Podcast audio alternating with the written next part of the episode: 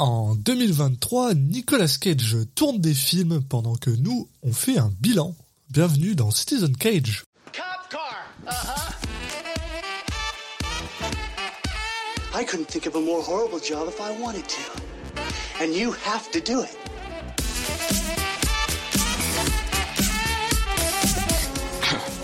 What? I'm gonna steal the Declaration of Independence?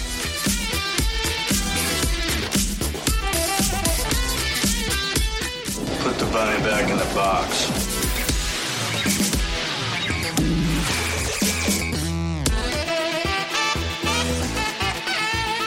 I'd like to take his his face off. Bonjour à tous et bienvenue dans le podcast qui parle des films de Nicolas Cage dans l'ordre chronologique. Je suis un de vos hôtes Alexis Duclos et je suis comme toujours accompagné par Julien Asunsao. Salut Julien. Salut Alexis. Et aujourd'hui, ben on fait quoi aujourd'hui Julien? Eh oui, épisode un peu particulier.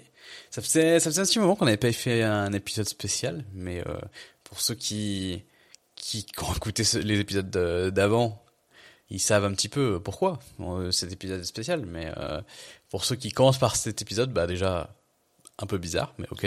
Ouais, c'est pas... si vous commencez par Après, ça peut être un espèce de euh, euh, Too Long Didn't Read, un espèce de résumé de, de, de, de ces années de ces quelques années de podcast. Euh, com- combien d'années d'ailleurs euh On est, on est dans 4 ans, là. On vient de, ça fait, on a passé 4 ans, en fait, à faire ça, et c'est, on peut, en gros, on va dire, c'est notre cinquième année à, à faire ça, mine de rien. Donc c'est pas rien. Et c'est marrant parce que euh, on enregistre cet épisode euh, bilan, on va dire. Euh, alors, qui n'est pas un bilan définitif parce que comme tu l'as comme tu l'as dit en, en intro, Nicolas Cage continue à faire des films. Donc euh, Toujours. tant qu'il continuera à faire des films, nous on continuera à être là pour les regarder et en parler. Mais euh, on fait ce, ce petit bilan euh, mi euh, mi carrière, on va dire. Allez, et croisons les doigts pour lui. Bah pratiquement ouais quatre années pile poil après le, le lancement du, du concept. C'est ça qui est marrant. On s'est, bien débrouillé, bah, pile poil, pile poil. On a, on a dépassé de trois films. Mais à part ça, euh, Non, mais dans le sens euh, plutôt du temporel, quoi. Oui. Euh, sachant qu'on avait euh, élaboré ça, on, en avait parlé dans l'épisode 0, euh, qui, qui paraît si lointain maintenant, euh, euh, à la suite d'un nouvel an, en fait. Et on est là, on enregistre tout début janvier, donc euh, bon, euh, voilà, à quelques... à une ou deux semaines près, on, on est dans ces timings-là, donc euh, c'est c'est marrant comme euh, ce petit clin d'œil. et puis, Mais euh, voilà, aujourd'hui, on... C'est vrai que c'est aussi pour les gens qui nous écoutent et qui arrêtent pas de se demander euh, comment je commence un podcast et est-ce que ça va continuer, est-ce que ça va marcher, machin. Bah, du temps que tu as de la motivation, tu commences à faire un podcast et quatre ans plus tard, bah, tu fais un bilan. Voilà, Oui. comme tout le monde. Voilà, il y a pas besoin que ça marche pour pour continuer à faire déjà. Puis, non mais euh, on va se faire ouais un petit. En fait, maintenant qu'on regarde un petit peu euh, dans le rétro les, premiers films qu'on a fait, euh, on se rend compte que bah, ou euh, il y en a qu'on a beaucoup qu'on a oublié, il y en a un grand nombre, je pense, mais il y en a aussi où le fait de les d'y repenser maintenant, quelques années plus tard, la vision qu'on en avait à l'instant T, elle évolue un peu. Il y a des films qui continuent à nous travailler, des films que quand, on, se rend compte qu'on y pense souvent. On se dit putain, mais en fait c'était c'était un bon souvenir. Ça a eu plus d'impact sur moi que ce que je pensais. Donc c'est marrant de faire un peu le, retour en arrière comme ça. Et puis euh, en dehors de, des, des films en eux-mêmes, euh, on va sûrement parler aussi de bah, de notre expérience de d'enregistrement euh, de podcast. Il y a des films qui sont pas, il y a des films qui sont qui sont pas mémorables, mais dont l'enregistrement de l'épisode a pu l'être. Donc On en a ri, oui. Et Puis, puis c'est quand même assez drôle parce que je, je, je me rends compte et je pense que c'est aussi lié à cette expérience-là que toi et moi on a fait.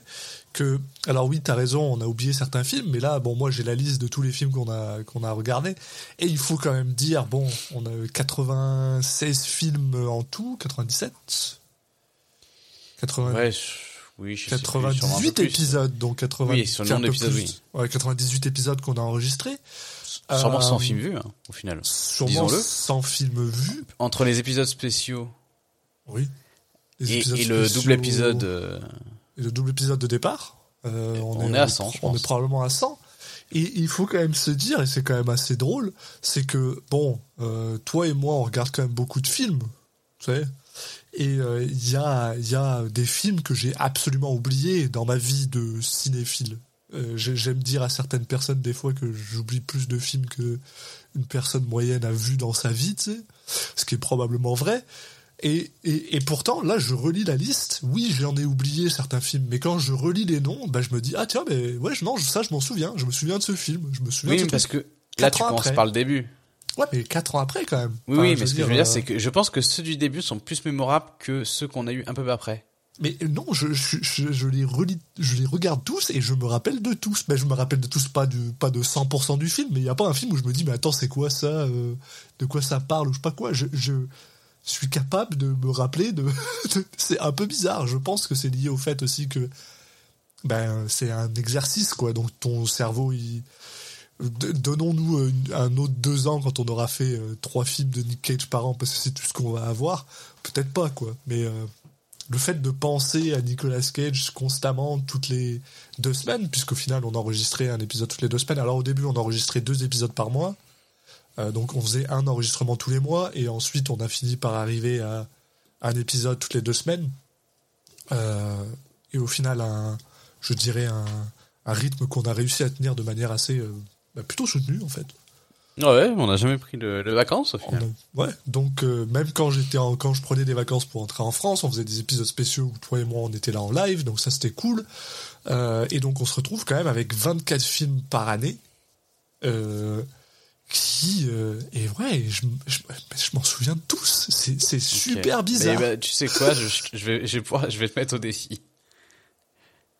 Vas-y. Et euh, je, alors, défi, et je vous jure, vous, personne, je n'ai pas euh, de Wikipédia ouvert, je n'ai rien, j'ai juste la liste des notes euh, de, de notre. euh, qu'on a donné à, nos, à nos notes, bah, à, nos, à, nos épisodes, et c'est tout ce que j'ai devant mes yeux. Vas-y, balance. Ok, bah, je- donc je te donne un film et tu me, tu me racontes de quoi ça parle? Ouais. Et bah, si tu peux me, me raconter. Attends, je l'avais et je l'ai perdu. Merde, attends, il est où? Euh... Attends. je suis allé trop loin. Ah oui. Raconte-moi l'histoire de Seeking Justice. Alors, euh, Seeking Justice, euh, c'est, c'est, c'est. Attends, c'est quelle année? C'est quelle année? Allez, ça c'est. Allez, voilà. Allez, ciao. Mais non, attends. Je Merci où Alexis. T'es sérieux T'as trouvé le seul que je suis pas capable de me rappeler Bah, j'ai pas choisi au hasard. hein. Mais Attends, il est où Il est où en plus Ah bah 2011, allez, je t'aide. Mais tu te fous de ma gueule Attends, c'est juste avant jeu. C'est entre Là, là, tu et viens- Ghost Rider 2. Mais attends, mais Tu, là, tu viens juste de te, de te ridiculiser devant toute la France, Alexis. mais c'est incroyable Comment t'as fait Ah oui. Genre... Ouais, mais bon, si j'en ai juste un seul sur 98 que je suis pas capable de me Bah, rappeler, mais alors, mais C'est comment pas t'as 1 sur fait 90, Alexis, c'est 1 sur 1. 100%. Mais non Vas-y, donne-moi un autre, je le dis direct. Attends, j'en avais un autre, mais je rappelle- même moi, je me rappelle plus du nom. Mais attends, mais merde, c'est euh, Seeking Justice. Attends. Parce que même moi, je me rappelle en vrai. Est-ce que, est-ce que, attends, est-ce que tu peux me donner le nom français, s'il te plaît? Peut-être que c'est juste Oui, ça. ça va grave t'aider, je pense. En français, il s'appelle Le Pacte. je savais que ça allait pas t'aider. oui, attends, oui, oui, c'est le, c'est le truc avec euh, la, la, la femme qui est ce enceinte. C'est la femme qui est enceinte et l'autre femme Ah ouais, qui... non. Non, c'est pas non, celui-là. pas du tout. Non, c'est D'ailleurs, ça, merde. T'es sûr? Non, merde, c'est quoi, ça? Oh, c'est que le blank spoil de merde. Ah, tu me fais chier, man. c'est genre... Stolen, c'est pas ça en plus. Oh, mais putain, c'est celui avec Guy Pierce, quoi. Mais, Mais t'es oui. Je voulais pas te le dire parce que c'était trop facile, mais. Ah, merde Bon, ok. Avec pièce qui lui propose euh, un pacte, quoi.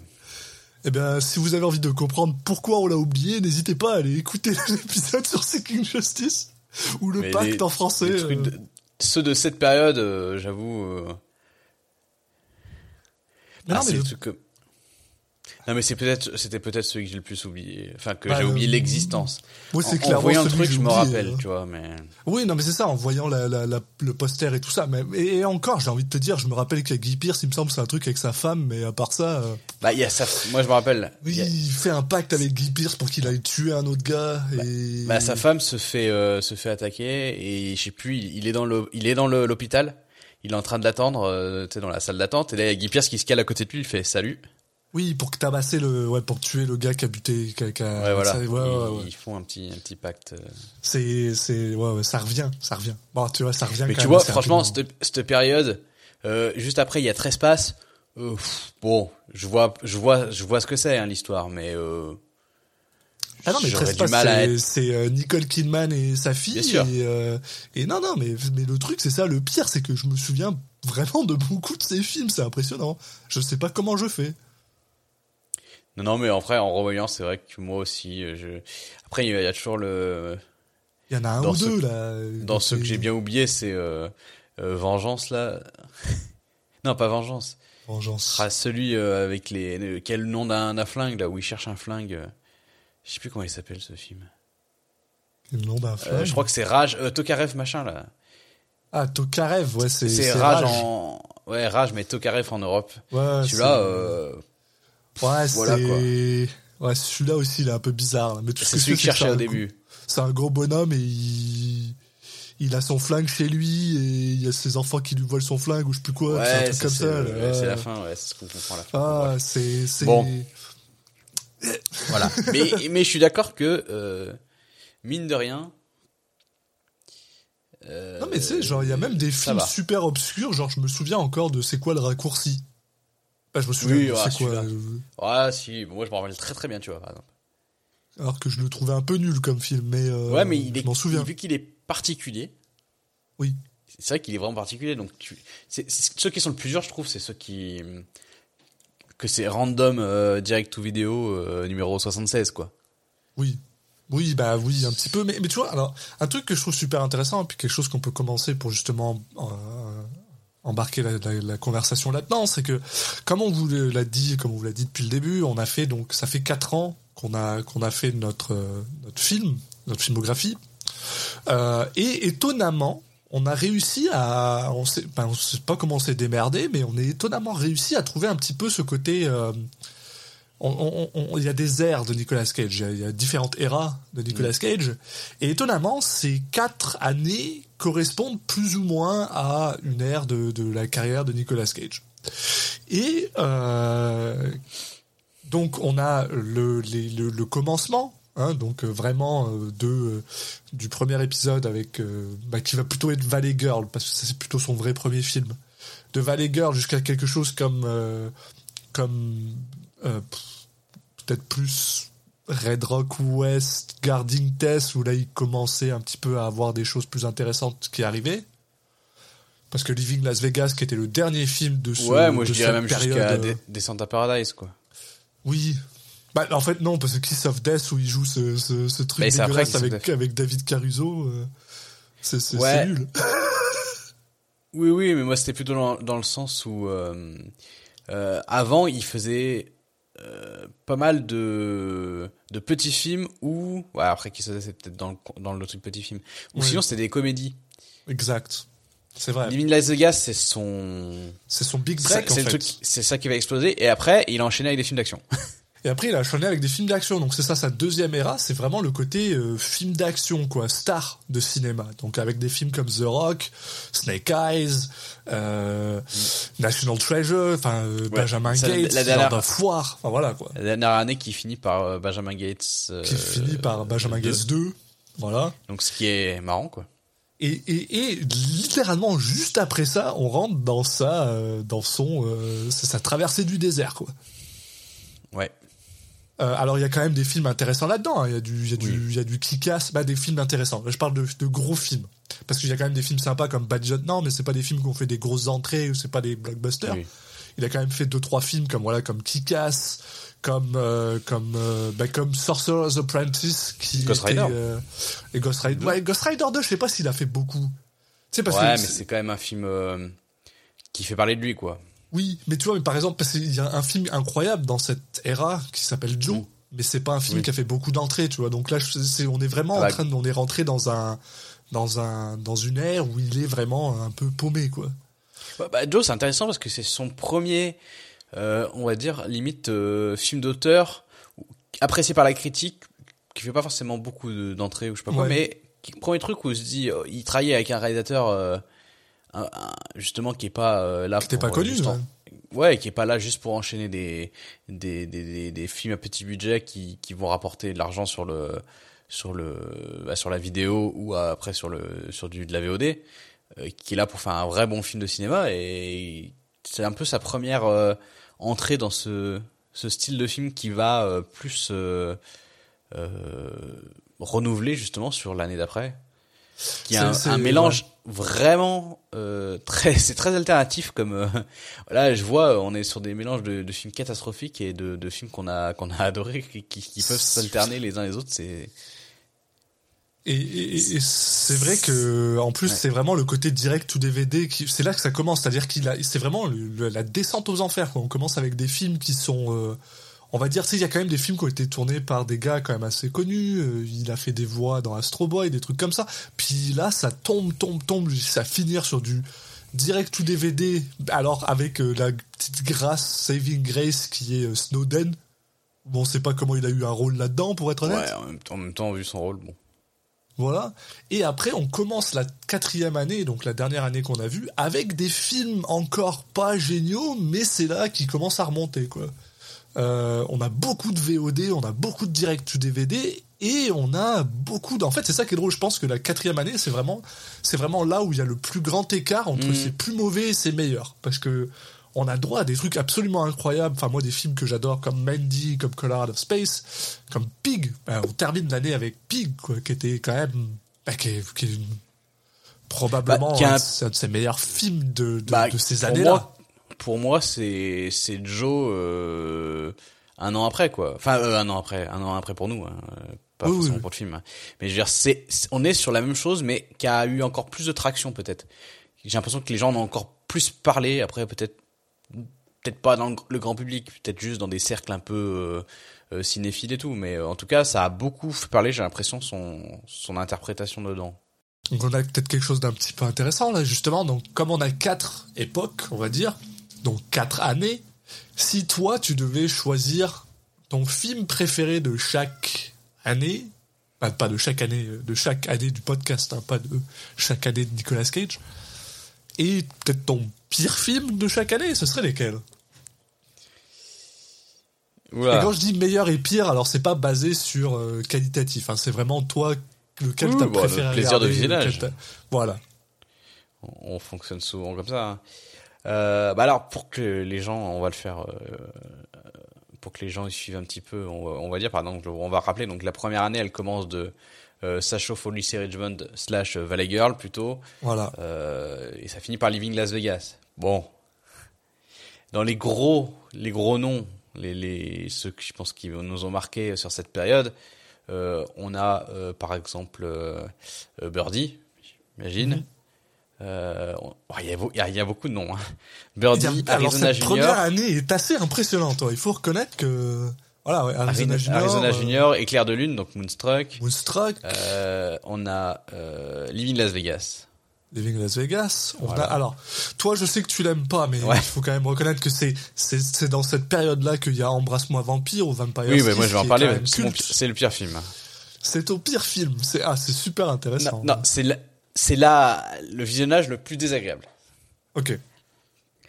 Ah Même ouais, si toi je sais ce que c'est. Alors, attends, attends, mais moi je Ah, peux vas-y, vas-y. Ah, bah ouais, tiens, essayons, essayons, faisons comme ça. Essayons plutôt de, de, de deviner Ouais. quel est, quel est lequel. Ok, vas-y. Alors, ton pire visionnage, Ouais. c'est Descente à Paradise. c'est 100% Descente à Paradise. Je, oui, oui, oui, c'est Descente à Paradise. Je, je, ah, rien que d'y penser, ça me fait de la peine. Donc, euh, ouais. Et pourtant, Kiss of Death, c'est pas loin derrière, qui est juste après, qui était juste après, mais Descente à Paradise, j'étais énervé en le regardant, puis ouais. C'est, euh, c'est Attends, je, faut- je vais me mettre. C'est quoi Kiss of Death déjà? Ah oui. Ah, attends, c'est David Caruso et Nicolas Cage dans un dans un Oui, oui. tank top blanc qui joue un- le fils de je sais pas qui là d'un mafieux. Avec euh, Samuel Jackson qui a un rôle très important dans le film. c'était super nul. Les Big Raves à un moment, je crois, un truc comme ça. Oui, oui, oui, effectivement. Euh, après, ton- le film que t'as, ton meilleur, ton visionnage préféré sur cette période, euh, bon, pas facile. Ah, euh, peut-être Living Las Vegas quand même. Pas facile et en même temps, je dirais c'est peut-être pas si difficile que ça. Oui, parce mais à que je part pense si que c'est j'hésite entre ça et Deadfall. C'est ouais, c'est Deadfall parce que Ouais, je, vais être deux. honnête avec toi. Euh, puis je, mais c'est un, je, je spoil le, le- la suite du podcast, pas grave, je m'en fous. Deadfall, ça reste mine de rien, Oui. je pense mon film préféré de tout ce qu'on a vu parce que c'est complètement pété quoi. Après, c'est vrai que si jamais il fallait prendre un film qui est plus euh, Sérieux, un vrai film, guillemets. qui est un vrai film en fait, parce que Deadfall c'en est pas un. Deadfall c'est un, c'est, euh, c'est, c'est un détournement de fond, sincèrement. Euh, je dirais en fait euh, non pas Living Las Vegas, toujours Arizona Junior en fait, qui est Mm. pour moi un, un immense fun, un fun, fun, fun à regarder. J'ai pas cité Rusty James, mais bon, qui, qui, qui est un film que j'ai beaucoup aimé. Après, c'est pas vraiment un film de Nicolas Cage. Hein. Il apparaît 7 secondes dedans. c'est, ça. Enfin, J'exagère, Il y a- mais Il y, a, il y a des choses comme ça là-dessus. Bon alors, alors comme tu disais, donc toi t'as dit que ton pire c'était euh, c'était Embrasse-moi vampire. Et, et Ouais. étonnamment ça je l'avais en tête aussi, donc dommage que j'ai Ouais, pas pu le bah oui. dire parce que je pense que oui t'as bien galé.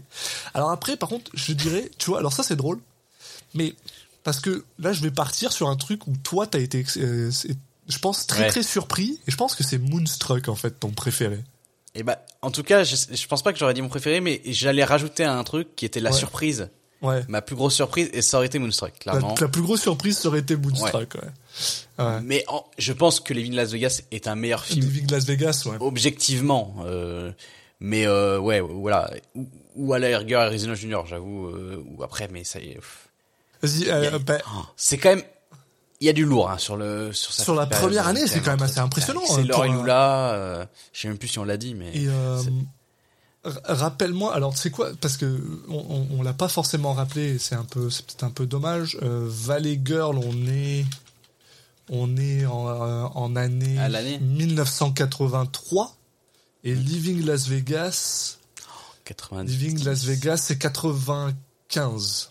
Ah putain, je pensais que c'était. Donc on a Ouais, 12 ans là. Donc Ouais. c'est quand même une- sur une période de 12 ans, il y a quand même un nombre assez impressionnant de de, de gros films quoi.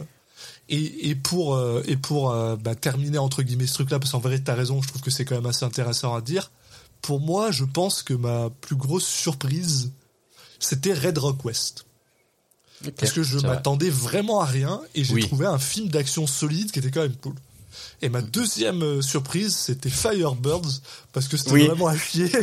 Et, c'est- et moi, j'allais, j'allais, j'allais pas avec Firebirds parce que je pense qu'il faut qu'on en parle. Moi, c'est un, Oui. meilleur- un de mes meilleurs souvenirs d'enregistrement d'épisode. ah mais euh, c'était c'était c'était nul, c'est un film nul. Mais moi c'est ça et c'est c'est un film quand je le regardais, je Je rigolais. prends tellement au sérieux, surtout. parce que j'étais genre merde, ça va être incroyable quand on va en parler. Mais oui, ça se prend au sérieux.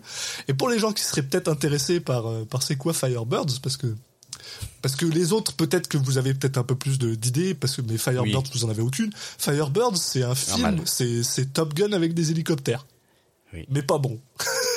voilà. C'est allez écouter l'épisode, il est Après, incroyable. ouais. sur cette période, il y a quand même un, et tu sais, on parlait de, tu parlais de la dernière période, il y avait un grand écart entre les, les, les meilleurs films de cette période et les plus mauvais. Euh, franchement, sur celle-là, euh, costaud aussi, parce que euh, si on peut citer, euh, il y a, moi, il y a beaucoup de films dedans qui m'ont, qui m'ont fatigué, euh, mais qui ont fait des bons épisodes où on s'est marré, genre The Boy in Blue. Ouais. pff, chiant à mourir, Ouais. on s'est marré. Firebird, Zandali, on s'était bien marré aussi. Faut, il faut Mais reconnaître que C'est bien nul comme film. The Boy in Blue, je pense que je m'en souviendrai toujours, mais juste pour la simple et bonne raison que ma belle-mère a, a- ma belle-mère, Oui. bah, bah, la, la, la mère de ma, ma partenaire a un, un mini rôle dedans, un, pas un rôle, un- c'est une, comment on appelle ça, une, Ouais, enfin. une figurante quoi. Elle était une figurante dedans et elle est, elle a fait une date avec Nicolas Cage. Puis voilà. Mais sinon, je me sinon, tu vois, celui-là, je l'aurais jamais, je l'aurais jamais, je m'en serais jamais souvenu. Et euh, Amos et Andrew, ça c'était Amos et Andrew, c'était de la merde. hein. cadeau. Hein. Oh, c'était de la merde. Non seulement c'était de la merde, et en plus c'est c'est le genre de film qui a vraiment mal vieilli euh, d'un point de vue, sais, purement, euh, sais, genre, Ouais. qu'est-ce qui est acceptable ou pas à montrer. Ouais. Euh, et, euh, et alors, c'est- c'est- on, on balance un peu des, des mots comme ça là. C'est c'est peut-être un peu dommage. Peut-être qu'on devrait rappeler un petit peu euh, parce que certains films sont vraiment très très euh, explicables, euh, les autres pas trop. Donc alors The Boy in Blue, pour qu'on vous rappelle, c'est l'histoire vraie d'un d'un d'un Canadien. C'est le biopic. Le C'est un biopic. biopic, hein, c'est un véritable biopic, c'est vrai, c'est l'histoire vraie d'un Canadien qui faisait du euh, de l'aviron. L'aviron. Voilà. C'est Voilà. aussi chiant que ça a l'air. Et le truc, c'est que. Parce et, que le film, je crois qu'il est long en plus. et en plus, on était fâchés, toi et moi. Parce que quand tu vois la, la- le poster, t'as l'impression que c'est un Ouais. mec qui fait du karaté. C'est Nick Cage torse nu avec un bandana et t'es genre wow. Et en plus, Nick Cage, euh, Nick Cage massif, là. Quand il était. On, euh, on nous a forcément menti, oui.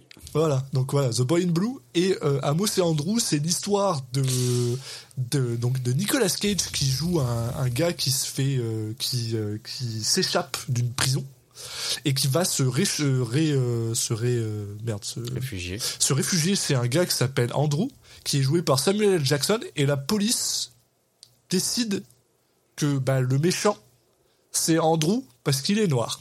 Voilà, c'est ça le film. Bah, sans parler de ça, le film est vraiment très chiant. hein. et en plus, il est chiant. Oh, non, mais en plus de ça, le film est super chiant, mal Parce que le filmé. pitch, euh, le pitch à la rigueur, c'est peut être une critique acerbe euh, de de la Oui. police américaine. Mais c'est pas le cas. Mais bon, voilà, déjà c'est pas le cas et puis c'est très nul quoi. c'est très très nul. Mais en tout cas, et, euh, et voilà. Mais, mais parlons. Alors, par contre, euh, pour revenir à ce que tu disais plus tôt, je suis d'accord avec toi que la différence entre le meilleur et le pire, d'un point de vue euh, juste, tu prends le meilleur film et le pire film, elle est quand même très très grosse. Hein. C'est sûr que Deadfall, soit dit en passant, qui est, comme j'ai dit, le film préféré de ma vie, euh, reste un des pires films que j'ai vu aussi. Hein. C'est, un film qui est réalisé par le frère de Nicolas Cage, qui a été écrit et réalisé par le frère de Nicolas Cage. Et comme je dis, c'est, euh, une, c'est juste un détournement de fond. Parce que c'est un film qui a coûté 8 millions de dollars et c'est un film que moi je pourrais faire 800. avec 17 000 dollars. hein. Il n'y a pas de, et encore, même là. Et ça raconte l'histoire d'un gars euh, qui est un voleur qui décide d'aller. euh, C'est l'histoire, du réal quoi. C'est un voleur. Ouais. qui décide d'aller dans une autre ville pour euh, pour euh, pour en, pour en attendant que ça se calme avec la police et qui en fait se retrouve embarqué dans une espèce de complot tout pourri avec Nicolas Cage qui joue la, le- la main droite du boss de la mafia mais qui est complètement pété. Si vous voulez voir Nicolas Cage à son plus pété, si c'est ça qui vous intéresse, Deadfall, 100% pour vous et c'est 100% pour moi parce que c'est ça que je voulais. Et c'est quand même c'est quand même c'est quand même un peu c'est quand même un peu difficile quand on quand tu remets ça en perspective dans le sens où ben, le film dans lequel il est le plus pété, ce qui est quand même pas mal ce à quoi les gens associent Nicolas Cage avec, c'est Deadfall, c'était le 18e épisode sur 98, Ouais. je vous le rappelle.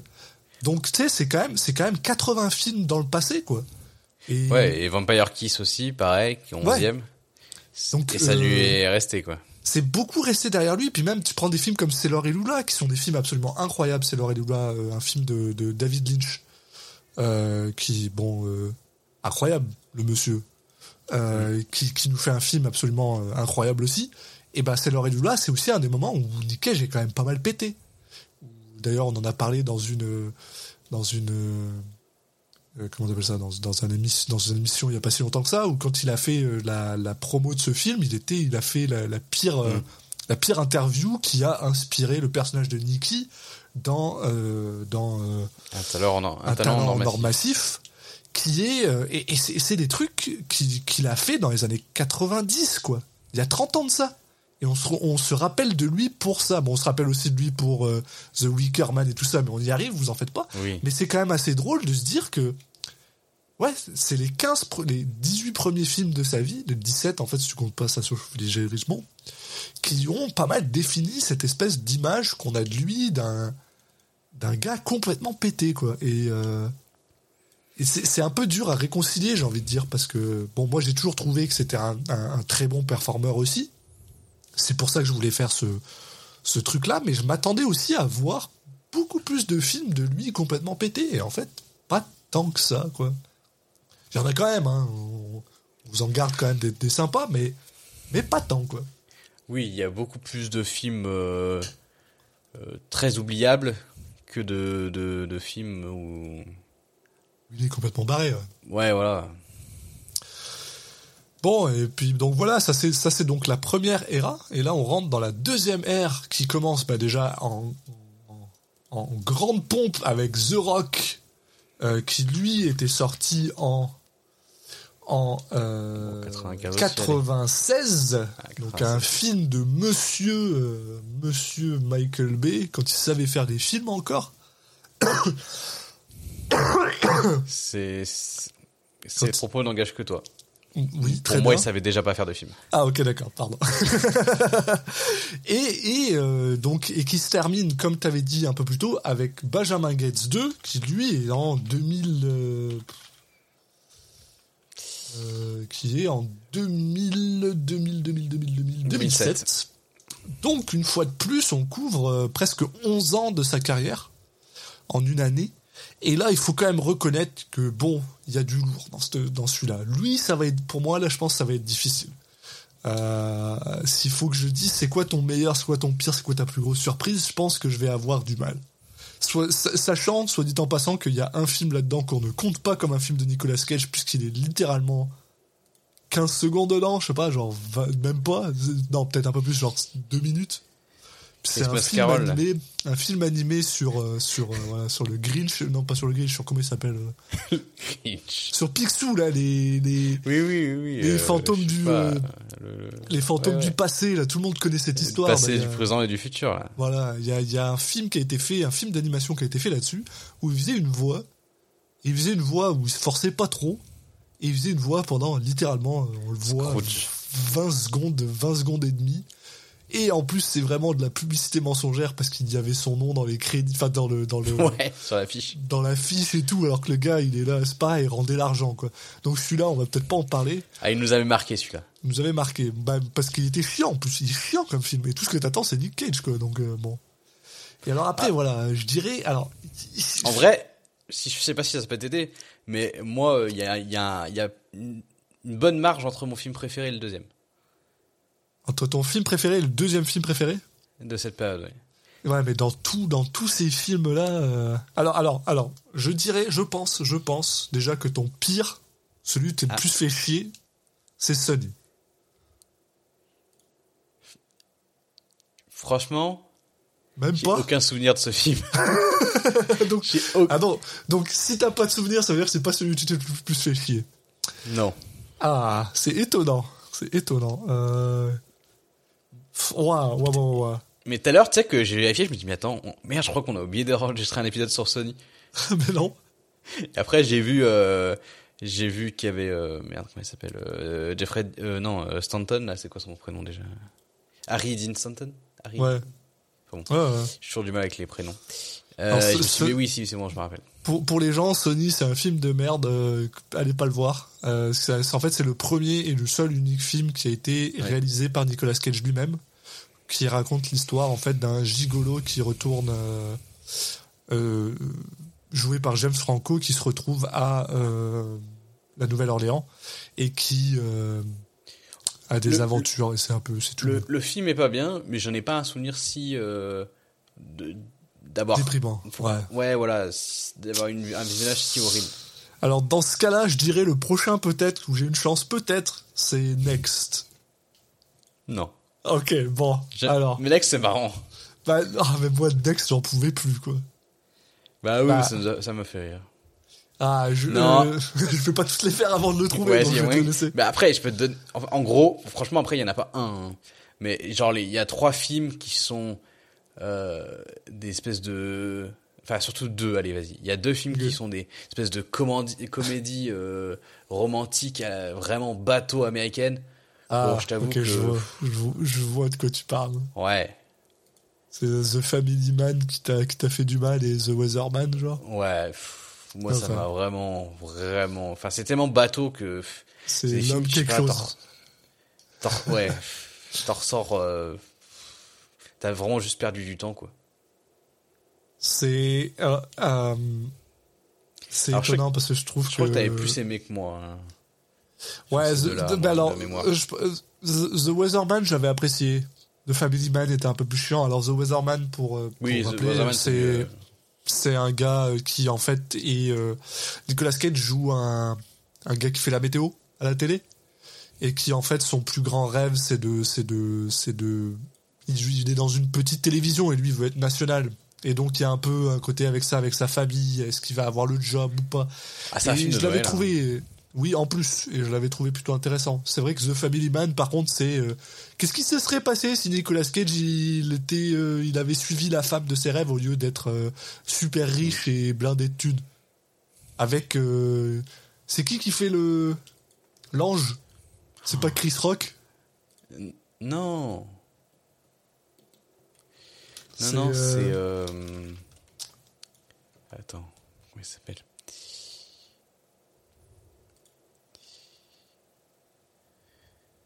Ah. euh, bah, Il veut même pas nous le dire, quoi. c'est euh, Don Cheadle. Ah, Don Cheadle, pardon. Pardon. À quel point c'était oubliable, quoi. Parce que Cheadle, je l'aime vraiment beaucoup, et pour que je l'ai oublié, Oui. ça, veut- ça veut dire que le film. Oui, il, a euh, pas, il apparaît pas beaucoup. Il apparaît Ah. au début et à la fin. Voilà, donc c'est un peu un film, ouais, c'est un peu un film tout je suis d'accord, mais. euh, Ah, étonnant. Euh... Bah, tu vois, moi, je saurais pas dire quel est ton le, le film qui, bah, a priori peut-être Sony, mais ce- celui qui m'a le plus fait chier, c'était Sony. Je- je ouais, me en fait, tu m'as donné la réponse, donc c'est un peu facile. Ouais, ouais, je- c'était, c'était, c'était facile. Mais euh, Ah, si- alors, sinon, euh, je et- et pense je te que dirais avec avec un très très proche euh, City of Angels où Nicolas Ouais. Cage joue un ange. Je citer m'a tout à l'heure. Ouais. Celui-là m'a fait chier. Il joue un ange qui tombe amoureux d'une femme, joué par euh, Reese Witherspoon. Non, euh, l'autre, Meg Ryan. Ryan. l'autre, l'autre, mais pardon, mais jamais je, j'associe les deux. Mais non, mais c'est parce qu'elles étaient toujours, elles sont toujours dans des dans des trucs. euh, oui. Non, mais Meg Ryan et. Reese Witherspoon étaient toujours dans des comédies euh, romantiques à l'époque. Oui. C'est pour ça, pardon. C'est pas, y a pas de, y a pas de, je les confonds ou je sais pas quoi. Non, non, c'est vraiment- Non, je sais bien, mais je vois, je vois le lien logique et en même temps, euh, pas tant que ça, quoi. Euh, Mais euh, non, non, bah après, euh, ouais, je l'aurais, je l'aurais cité assez rapidement, quoi. Euh, et ton film, euh, qui est ton film préféré de la période? C'est, c'est honnêtement pas difficile. C'est vraiment Bah, je- pas difficile. Du coup, on a le même. C'est Face Off. C'est Face Off. Bah oui. C'est Face Off. Ouais, voilà. ouais, c'est ça. c'est- Bah ça c'est parce que c'est John Woo et parce que voilà, c'est c'est du gros fun quoi. Il y a et puis même pour moi les trois premiers donc The Rock, Con Air et Face Off, c'est assez incroyable et pour pour rappeler un peu à tout le monde. The Rock, c'est Nicolas Cage qui euh, doit euh, empêcher euh, des terroristes de faire exploser quelque chose à Alcatraz. Incroyable. Conner, c'est Nicolas Cage qui, qui est un prisonnier qui se retrouve dans un avion rempli d'autres prisonniers extrêmement dangereux et qui doit les empêcher de faire n'importe quoi avec un John Malkovich exceptionnel. Et Face Off, c'est Nicolas Cage et John Travolta qui échangent de visage parce que pourquoi pas et c'est incroyable. Voilà, et c'est du gros film d'action. Sachant que, Et c'est fun. que, que moi, je trouve The Rock chiant à mourir. Que Con Air, euh, j'aime bien euh, le- les, les personnages, mais bon, je trouve le film pas si dingue non plus. Et, et du coup, Face Off, c'est le vrai truc où j'avais j'avais peur de le revoir en vrai. Et, Ouais. et- Bah, et en fait, je pense j'ai j'ai encore plus apprécié que apprécié que mes visionnages précédents. Il y a, il y a quelque chose d'assez intéressant quand tu commences à essayer de regarder ce film en tant que... Tu sais, tu dis, bon, est-ce que je vais checker la performance de Nicolas Cage un petit peu plus? Parce qu'à la base, c'est vraiment un film d'action, là, et ça tire partout, il y a des trucs assez incroyables. Et, mais le truc, c'est que, et c'est ça, moi, c'est mon anecdote, préf, une de mes anecdotes préférées de cinéma, en fait. C'est-à-dire que, en fait, euh, Nicolas Cage et euh, euh, John Travolta ont été embauchés pour tourner ce film-là, et ils savaient pas du tout qu'au bout de deux semaines, ils allaient devoir échanger de personnage. Puisqu'ils jouent l'autre personnage à la base. Et du coup, ils avaient aucune idée euh, de ce que l'autre avait fait. Donc, t'as un, t'as un John Travolta qui essaye d'en faire des caisses comme Nicolas Cage en avait fait au début. Ce qui, de un, est incroyable. Et deuxièmement, t'as un Nicolas Cage qui doit se calmer et qui doit jouer un petit peu plus comme euh, John Travolta, tout en essayant d'être un peu barré parce qu'il faut qu'il se fasse passer pour le gars et tout. Et en fait, ça marche super bien. Et c'est étonnant à dire, mais c'est, enfin, c'est là que tu te rends compte que Nicolas Cage a quand même énormément de range dans un film d'action où, euh, sincèrement, euh, tout ce qui se passe, il n'y a pas trois minutes qui se passent sans qu'il n'y a pas un, un, un gun qui se fait tirer, quoi. Bah, je dis des conneries, il y a, y a- y a y a des moments où il y a peut-être 20 minutes où il n'y a pas de gun qui se fait tirer, mais dès que ça commence à, à partir, c'est, c'est non-stop, quoi. C'est du John Woo. Euh, donc, donc voilà, c'est du grand bonheur, quoi. Mais tu vois, moi, je, je trouve qu'il y a un truc intéressant justement dans le, ce fait que j'ai encore plus apprécié de ce visionnage, c'est que j'ai l'impression que euh, c'est aussi lié à euh, la, la façon de voir des films et de qu'est-ce que j'apprécie dans les films maintenant, où je suis beaucoup plus libéré en fait par rapport à ce que au fait de d'apprécier aussi des, des films hein, qui peuvent avoir hein, des côtés régressifs ou qui peuvent avoir des, des défauts mais juste euh, tu sens que les mecs se sont éclatés à, à jouer dedans se sont Ouais. éclatés à le tourner où il y a où il y a plein d'idées même si euh, à côté de ça bah il y a des trucs qui sont moins nickel quoi euh, et peut-être qu'il y a une période de j'avais envie de de, de m'extasier sur des, des films un peu plus euh, intello et au fil du temps euh, j'a- j'apprends à, à aimer un peu les deux mais à pas forcément en mettre un, un forcément au-dessus de l'autre quoi de Ouais, dire que, ça. en fait et c'est pour ça qu'on on, on insiste souvent nous sur le fait de on va pas parler du meilleur film mais plus de notre euh, visionnage le plus apprécié quoi et, et je pense qu'on on a un peu cette même façon de bah de, de définir ce qu'est-ce qui est entre guillemets un bon film le, le, le terme qui est propre un peu à chacun Ouais. c'est de se dire euh, bah juste à la fin du film euh, quel, quel plaisir j'en ressens.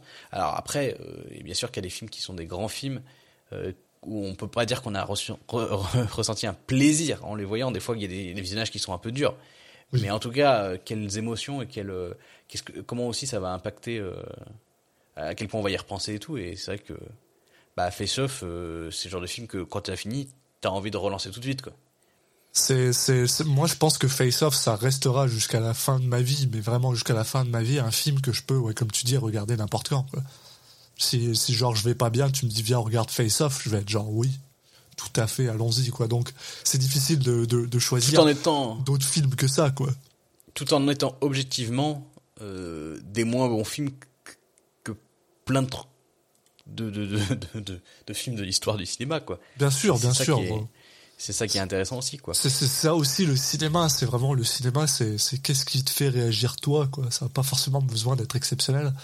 Et justement, en parlant de films un peu exceptionnels là-dedans, tu vois, enfin, c'est assez drôle parce que bon, cette, cette liste de films là, elle est quand même très solide. Et donc, c'est pour, pour moi, ça a été super difficile d'avoir un film euh, euh, qui est, euh, qui est, qui m'a surpris parce que je pense que je les, ai, déjà- je les en avais quand même vu beaucoup. Mm. Donc, je dirais, pour toi, peut-être ta plus grosse surprise. Ah, ah merde. Merde, merde. Je... Peut-être pour moi ta plus grosse surprise, mais pas dans le bon sens, c'est Captain Corellis Mandoline. Ouais. Bah, euh, ouais. il était pas si loin que ça dans les pires euh, ouais. ouais. est- Non, non, bah après, euh, ça je peux le, je peux le dire. hein.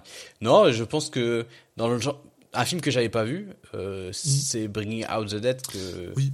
parce que je l'avais pas vu. Après, est-ce que c'était une surprise de, de, de que ça soit un, un, un très bon film, euh, sachant qu'on a quand même euh, Monsieur Scorsese euh, à la réal quoi? Non. Euh, et scénario de euh, Paul Schrader, non Paul Schrader, Ouais, c'est ça. ouais, ouais. C'est un Paul Schrader. Euh, pour ce qui a qui avait écrit euh, Taxi Driver pour les gens que ça intéresse. Mm. Donc voilà et Bringing Out the Dead c'est un film dans lequel Nicolas Cage joue un un, Un ambulancier. un ambulancier c'est même là qu'il va rencontrer sa future femme Patricia Arquette.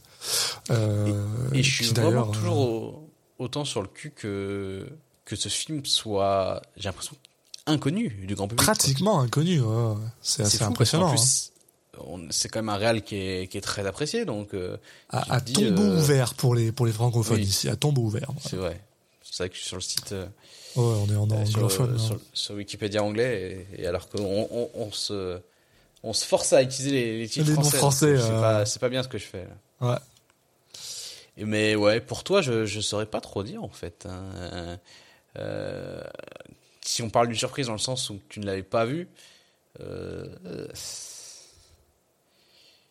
qu'est-ce que qu'est-ce que euh, je me rappelle plus si tu avais beaucoup aimé ou pas euh, 8 mm. Eh ben, c'est c'est 8 mm. C'est Ouais. c'est ma, c'est ma plus grosse surprise parce que donc 8 mm est un, est un film dans lequel Nicolas Cage et un Joaquin Phoenix tout jeune et absolument incroyable Mm. euh, en fait est un est un euh, comment on appelle ça un détective privé qui est engagé puisqu'en fait une femme découvre euh, parmi les possessions de son de son mari qui vient de décéder une vidéo filmée sur 8 mm dans lequel on dirait qu'il y a eu en fait un un véritable meurtre, donc un snuff Ouais, un movie. snuff movie. ouais. Et il essaye de découvrir si c'est un film, euh, un véritable film ou pas. Et je vais être honnête avec toi, moi je me souviens quand j'ai, donc c'est un film que j'avais jamais lu, qui était réalisé par Michel Schumacher juste après qu'il ait fait ou juste avant qu'il ait fait euh, Batman Forever. Une intro quand même mythique de- du podcast où on défonce le film avant de l'avoir vu, avant le de film. tous les deux dire Ouais. bah en fait c'était bien. On est désolé parce que bon alors, alors Batman Forever et Batman et Robin sont deux films que j'adore, que j'adore d'un point de vue euh, purement euh, fun à regarder.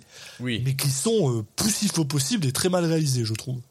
Et donc, quand tu me dis bah, que ce 8 mm, c'est en sandwich entre les deux, réalisé par un Michel, un Michael Schumacher, euh, un Michael Schumacher, un, un John, un quoi? Merde, c'est quoi le son nom Joël.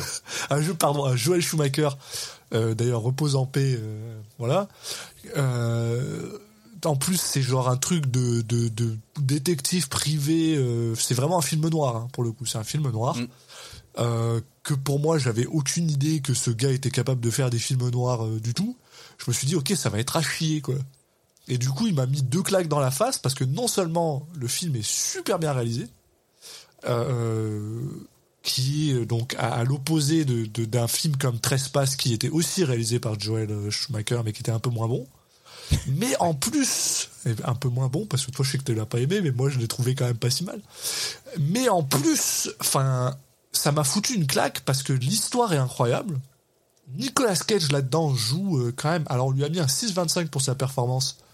Euh, Peut-être qu'on a été un petit peu méchant, je dirais, parce que j'ai trouvé quand même qu'il faisait. euh, En même temps, je me rappelle pas que c'était spécialement impressionnant non plus. c'est pas super impressionnant, mais il joue le rôle d'un détective privé un peu blasé que j'ai trouvé quand même que tu sais bon qui est quand même le- l'archétype du détective privé on va dire, hein, mais je trouve qu'il le jouait avec une mélancolie que beaucoup d'autres acteurs ne jouent pas forcément, tu vois. Et euh, et donc enfin un film que moi j'ai beaucoup apprécié et qui ouais, qui m'a qui m'a été quand même une grosse surprise.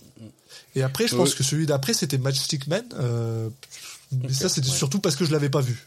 Et, et Ouais, je je, savais- comprends. Je me rappelle plus que tu, si tu euh, l'avais vu ou pas. donc, euh, Sinon, je- mais 8 minutes, je, il me semblait bien, mais je sais que bah, j'avais eu un peu la même, euh, le même. euh, Alors, euh, alors je, vais te dire pour les gens, allez, allez écouter l'épisode de Matchstick Man et dites-moi si je l'avais vu ou pas, parce que parce ouais, qu'il me semble que, tu je l'avais pas vu. mais, Mais je l'avais dit que je l'avais vu. Non, non, mais je, je, j'ai pas la mémoire assez, assez fine pour me rappeler de ça. Mais effectivement, C'est je, possible que je l'avais vu. Je, 8 mm, on, on- on- ça fait partie un peu de ces épisodes où on a eu les, les plus gros changements un peu de d'avis sur un film. Alors là, c'est un film qu'on n'avait pas vu, donc c'est pas. c'est- Mais il y a, il y a quelques films, il y a quelques épisodes comme ça où, bah, où il y a par exemple eu moi récemment avec euh, avec euh, un talent en or massif où j'avais eu, j'ai eu un changement d'avis sur le film. drastique. ouais. En, en- en tout cas, en peu de temps, ce qui m'é- m'étonnait, mais euh, je pense que bon, euh, on a toujours été un peu assez honnête là-dessus, en tout cas, euh, sur le fait Oui. que que si, euh, mais c'est parce que c'est aussi ça qui est intéressant. C'est aussi ça l'intérêt de revoir des films, D'a- d'avoir à la fois euh, des épisodes où on découvre tous les deux un film parce qu'il est assez obscur ou parce qu'il se trouve qu'on l'a pas vu pour x ou y raison, et euh, de notre côté d'autres épisodes où c'est on l'a vu tous les deux, mais on redécouvre avec nos yeux euh, de personnes de maintenant déjà, de, de Déjà, personnes plus âgées oui, qu'à oui. l'époque, et aussi de les yeux de quelqu'un qui a vu tous les films de Nicolas Cage jusqu'à ce point. C'est ça qui est euh, impressionnant. Tu sais, il y a quelque chose que je, parce que je me suis souvent posé la question, euh, justement, plus on se rapprochait de la fin, c'est-à-dire, euh, bon, est-ce qu'on, déjà de un, j'ai pas forcément envie de, me, de tous me les retaper, mais est-ce que ça vaudrait la peine qu'on revoie certains films maintenant qu'on a un peu plus de, de bagages? Je sais pas, honnêtement, je, je pense pas. Mais, Peut-être, et en même la temps, question. non. on Oui, voilà, c'est un peu ça. Mais je me suis quand même posé la question. Je me suis demandé. Alors après, avant de passer à la troisième ère, euh, il y a quand même deux trois films qu'on peut mentionner parce que c'est quand même intéressant. On a euh, Lord of War, euh, qui est quand même un film solide, qui est quand même reconnu par pas mal de gens. Que je m'attendais à, tu vois, un film que je que j'avais peur de revoir aussi. Oui. Bah, moi aussi, et pourtant, je trouve qu'il tient encore à peu près la route, même s'il y a deux, trois Voilà. trucs qui, euh, qui tiennent pas Oui. trop. Où donc Nicolas Cage joue un, un, un pastiche d'un véritable euh, euh, vendeur d'armes à feu russe. Ou, euh, ou, euh, voilà, qui est, qui est quand même assez pas mal reconnu. On a, on a bien sûr le premier euh, Ghost Rider, qui, euh, qui bon, faut, faut quand même, faut quand même et dire parce que voilà, euh, il avait quand même la classe. Et bien sûr, The Oui. Wicker Man, parce qu'on ne peut Ah pas ne pas parler de The Wicker Man, En effet. euh, puisque tout le monde connaît ça avec euh, Not the Bees, Not the Bees, voilà. Et euh, mais tu, toi, t'avais l'air d'avoir un autre film dont tu voulais, euh, dont tu voulais Bah non, bah moi, un film qui n'était pas une surprise, mais je pense que c'est mon deuxième film préféré peut-être de la période. C'est euh, Snake Eyes.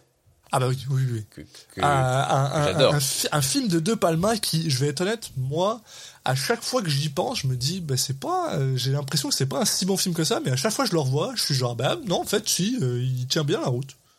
Et, euh, et c'est cool. Donc, donc voilà. de- dans le genre film qui pas spécialement prétentieux, mais juste il fait bien ce qu'il a décidé de faire, quoi. Alors, alors, Snake Eyes, par contre, il est un petit peu difficile à, pas forcément, bah, un petit peu difficile à expliquer puisque Nicolas Cage joue un, un, un gars en charge de Paris pour des Ouais, combats. bon.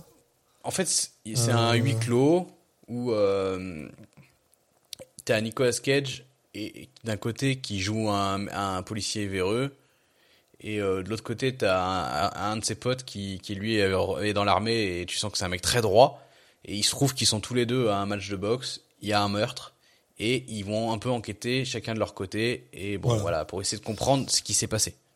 Et, euh, et pour les gens que ça intéresse, c'est aussi un film que j'aime beaucoup parce qu'il y a euh, le lieutenant Dan dedans. Euh, euh, et je, là, je me sens très très con parce que je viens d'oublier son nom, mais genre juste à l'instant T, ça me fait chier. Et moi j'aime pas la même euh, Merde. approche Gary avec ce mec. Sinise, voilà, Gary Ouais, voilà. pardon. Ouais, moi suis beaucoup à cause de, de Oui, voilà. CSI, euh, CSI New York. Voilà. Bon.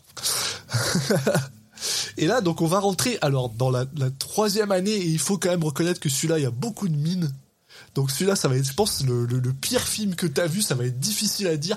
Et encore, Ouais. et encore, j'ai quand même envie de dire, j'ai l'impression. Corrige-moi si je me trompe. Parce que j'en ai deux en tête. J'en ai deux en tête. Et euh, je Bah. sais pas lequel, je sais pas lequel je veux, je veux aller. Parce que j'ai euh, je vais, je vais aller avec le premier film sur la liste qui est Bangkok Dangerous. Non. Non, c'était pas Bangkok Dangerous. Mais c'est c'est sans doute le film sur lequel j'ai le moins euh, d'affect au monde. ouais. Juste, ce film pour moi c'est de l'eau. Enfin, je je n'ai euh, j'ai- juste j'ai juste pas envie qu'on parle de ce film en fait. Donc n'en parlons Mais pas. non. Donc, mais Bangkok Dangerous qui donc était sorti en 2008 et Snow et donc ça c'est le premier film qu'on commence cette cette euh, cette ère avec et on termine avec Snowden qui lui était sorti en 2016 donc on un peu plus réduit donc 24 films en 8 années cette fois-ci et c'est là qu'il commence vraiment à à churner les films les uns après les autres. Euh, puisque comme on dit, Snowden se termine en 2016 et même là, on a un autre 24 films avant d'arriver jusqu'en 2022. Donc, euh, donc le gars, plus ça va, plus il fait de films en moins de temps. Et donc dans ce cas-là, je vais dire peut-être que le deuxième, le deuxième film que j'ai en tête, c'est Outcast. C'est quoi? Outcast avec euh, Ah. avec Eh ben, euh. Hayden Christensen Eh bah écoute, j'hésitais entre Outcast et Left Behind. et Left Behind. Ok. Et en même temps, Left Behind c'est sans doute plus mauvais, sans doute pire comme film, mais en même temps, je me suis vrai- vrai plus hein. amusé dans le sens que je me suis moqué du film, mais j'avoue que c'est c'est le film qui m'a le plus euh, fait péter un câble quand je l'ai regardé. J'ai Bah, vraiment, je suis devenu fou en m'a regardant ce film. vraiment fait rire en regardant ce film. J'étais dans un état de de, de Est-ce que Alors- c'est possible de faire ça? Il y a des, enfin, vraiment? Alors, pour, pour les gens qui nous écoutent, donc c'est un film, c'est donc Left Behind, Le Chaos, un film de 2014 dans lequel Nicolas Cage joue un pilote d'avion qui trompe sa femme et qui se retrouve euh, euh, perdu, en fait, euh, après le, comment t'appelles ça, le, la rapture qui Ouais, est euh, l'événement qui fait disparaître euh, les, les, les, les bonnes personnes pour qu'elles aillent au paradis et que donc Ah, toutes les personnes qui restent à la fin biblique. euh, voilà, toutes les personnes qui restent à la fin, c'est bah, des connards. Et donc, et donc on a un film tout pourri qui se passe dans un avion avec Nicolas Cage qui joue méchant. Et qui joue dégueulassement, honnêtement. On lui a donné un petit 5,5, Bah, mais euh, il Sachant, pas- sachant que c'est de très très loin le meilleur acteur du film. Ça, oh, vraiment, là. Vraiment. Et, euh, et, et- pour, pour ceux qui sont aussi intéressés, Outcast est un film chinois euh, avec Hayden Christensen euh, dans Déjà lequel... De, de- non mais déjà, de Ça un, commence très très bien. Donc pour les gens qui ne savent pas qui est Hayden Christensen, c'est Anakin Skywalker dans les épisodes 1, 2 et 3. Vous êtes, vous êtes vraiment béni des dieux Vous d'ailleurs. êtes bénis. Et euh, euh, qui d'ailleurs, euh, honnêtement, Hayden Christensen, il s'améliore en vieillissant parce qu'il était très très, il était pas trop mal dans euh, Obi-Wan la série, mais pas à part ça, il est juste pas bon. Hein, mais voilà. Pas, j'ai pas vu. Euh, mais par contre, euh, donc il joue, euh, Nicolas Cage joue un ancien Templier qui doit, enfin c'est, fou, j'ai même pas envie d'expliquer plus que ça. Voilà. Ouais, Nicolas, j'ai pas tendance à ça, mais en gros, c'est les deux blancs qui sauvent la Chine. Sauve la Chine, voilà. Mais euh, Left Behind, juste pour moi, c'est vraiment très très proche d'être Deadfall tiers. Ça t'a fait de la peine. Ah, ok, d'accord. Je pense que c'est le plus gros nanar de Nicolas Cage derrière Deadfall. Euh, dans le sens où tu rigoles quand tu le regardes. Bah, dans le sens où c'est objectivement le pire film Ouais. et où, où tu rigoles quand même, où tu rigoles aussi quand Ouais. tu le vois. Mais c'est Ouais. vraiment, c'est, il y a aucune personne compétente Dans, dans ce film, ouais. dans, dans, dans toutes les strates de ce film. Donc, euh, le, le, pi- le pilote a vraiment quitté l'avion et, euh, et c'est Nicolas Cage qui doit le piloter. Non, mais c'est littéralement ça. et il a, c'est- il a un peu la flemme, quoi. Un peu donc, la euh, flemme, ouais. donc chaud, quoi. Mais parlons de bons films. Bah, ça va être pour compliqué. toi, pour, pour, alors pour toi, je dirais que ton film préféré de, cette, de cette, ça reste Joe. Je oui. pense. Mais franchement, par défaut, non? Enfin, non, pas par défaut. Non, c'est pas ça que je veux dire. Pas, non, c'est putain. Comment euh, si tu s'il y avait pas Joe, ça serait difficile à dire. Hein. bah, ouais. il y a Kikas qui est sympa. Oui. Mais sinon, waouh. et on- aime tous les deux bah, plutôt bien Bad Lieutenant, mais voilà quoi. Euh, je pense que pour toi, j'aurais dit Joe aussi, hein, mais aussi- C'est- très clairement Joe pour moi aussi. hein, donc, c'est euh, dur donc- de. Il n'y a pas beaucoup de, de concurrence, Mais, quoi. Alors, avec, avec, en deuxième pour moi, un petit Ghost Rider 2, parce qu'il est complètement pété. Bah, Et parce qu'il y a euh, notre ami Christophe Lambert dedans. Voilà. Je comprends. Mais dans le style Ghost Rider 2, un film qui pour moi euh, m'a beaucoup plus marqué que ce que je pensais. Je sais pas si tu vois je veux venir. C'est Drive Angry. C'est Drive Angry. Dans le sens euh, truc régressif euh, très très con mais qui en fait j'ai pris du plaisir à le voir. Et je sais que toi, il t'avait filé des migraines mais bon. Alors, alors voilà, donc Drive Angry, qui s'appelle Hell Driver en français, ne demandez pas pourquoi, on sait pas pourquoi, est un film de 2011 dans lequel Nicolas Cage joue un mec qui revient de l'enfer pour sauver sa fille, ou sa petite fille, pour sauver sa petite fille, euh, oui, je crois qui que s'est fait, qui s'est fait enlever par, euh, par, euh, un méchant par un méchant qui veut le sacrifier euh, pour un, qui veut le sacrifier. ouais. Un mec Voilà. de de- d'une secte, je sais pas quoi. Voilà. Et c'est un film. Alors c'est un film qui moi ouais m'a foutu mal à la tête pour la simple et bonne raison que le film a été filmé pendant la, la- les moments où il fallait qu'il y ait de la 3D de partout. Merci Avatar, merci James Cameron. Et putain, c'est la Mais la 3D 3D que j'ai des bonbons. Haribo hein. Ouais, le, le truc où t'as genre une explosion, puis t'as, un volant qui vient vers toi, genre, euh, c'est une voiture qui explose, et donc t'as le volant de la voiture qui vient vers toi. Et moi, ça m'avait foutu un mal de tête, c'était incroyable. Mais je peux reconnaître ton point, parce que c'est vrai que c'était quand même assez drôle. C'était Bah, je drôle à regarder. c'est- vraiment le film, si t'avais pas foutu mal au crâne, tu, tu l'aurais. Je pense que j'aurais ri. ouais. T'aurais, t'en aurais beaucoup parlé, quoi, je pense. Tu, Mm. tu l'aurais. Ça aurait été ton, ton Ghost Rider 2, quoi. Je pense, je pense un Ghost peu. Rider 2, tu vois, en le revoyant, j'ai été un peu déçu, moi. Ah ouais. Je l'ai Ah. trouvé, au final, pas si fou que ça, en fait. Mais parce que, en passant après Drive Hungry, il paraît un petit peu trop, Mais un alors- peu limite un peu fade. Pour justement te dire euh, machin, euh, euh, c'est un peu étonnant, mais je pense que Drive Angry, c'est justement ma, ma meilleure surprise. Parce que je pensais qu'il allait être nul, mais je pensais pas qu'il allait être aussi nul. Et ça m'a vraiment surpris. Et, j'en pouvais plus. Il y avait des moments j'en pouvais plus, quoi. J'avais mal. Et c'est assez drôle parce qu'au final, euh, euh, je pense que ça le met aussi dans mon, dans, ça le met un peu dans mon pire, quoi, dans, dans le truc le plus difficile à regarder. Mais c'est vrai que Ouais. c'est pas, c'est pas, c'est c'est- mémorable, en tout cas. c'est pas euh, c'est comme tu dis vu que ça m'a donné un mal de tête c'est un peu difficile à dire je dirais y a peut-être un autre film qui m'a Oui. qui, qui, qui- qui a été plus difficile à regarder que celui-là mais euh, mais bon lequel lequel est-ce Julien d'après toi? Bah après, euh, moi j'aurais cité Outcast. euh, je pense qu'il devait être dans les. Ah, après, ah, peut-être, peut-être qu'il y a un petit Astro Boy, non? Non non non Astro, Astro Non? Boy était était correct Ah, moi j'avais trouvé non ça bien euh, euh, non Et alors il me semble que t'avais été, qu'il avait vraiment défoncé quand même. Je, euh, bah, je pense que ça avait pas été super gentil, mais le film en lui-même, mais je pense que c'était surtout Nick Cage que j'avais pas été gentil avec. Mais le film en lui-même, ça va. Non, non, non, moi, celui qui m'a vraiment fait de la peine, c'est Dying of the Light. de Paul Ouais, Schrader, hein. mais en fait, là, je- il y a, ouais, parce que Paul Schrader alors. Mais pas juste ça, c'était poussif au possible. Oui, bien sûr, mais en fait, là, je suis en train de me dire, mais Chiant. là, attends, il y a quand même un enchaînement Rage, Outcast, Left Behind, Dying of the Light, The Runner, Pay the Ghost. Euh, là, ils sont tous euh, éligibles. Ils sont tous éligibles, ouais, absolument. ouais. Ah, ah, eh, alors, alors, comme tu dis, tu dis ça, tu dis ça très bien. Alors, bon, euh, je vais faire vite fait un passage sur ces films-là avant qu'on, parce que je veux pas non plus que les gens se disent, oh, c'est quoi?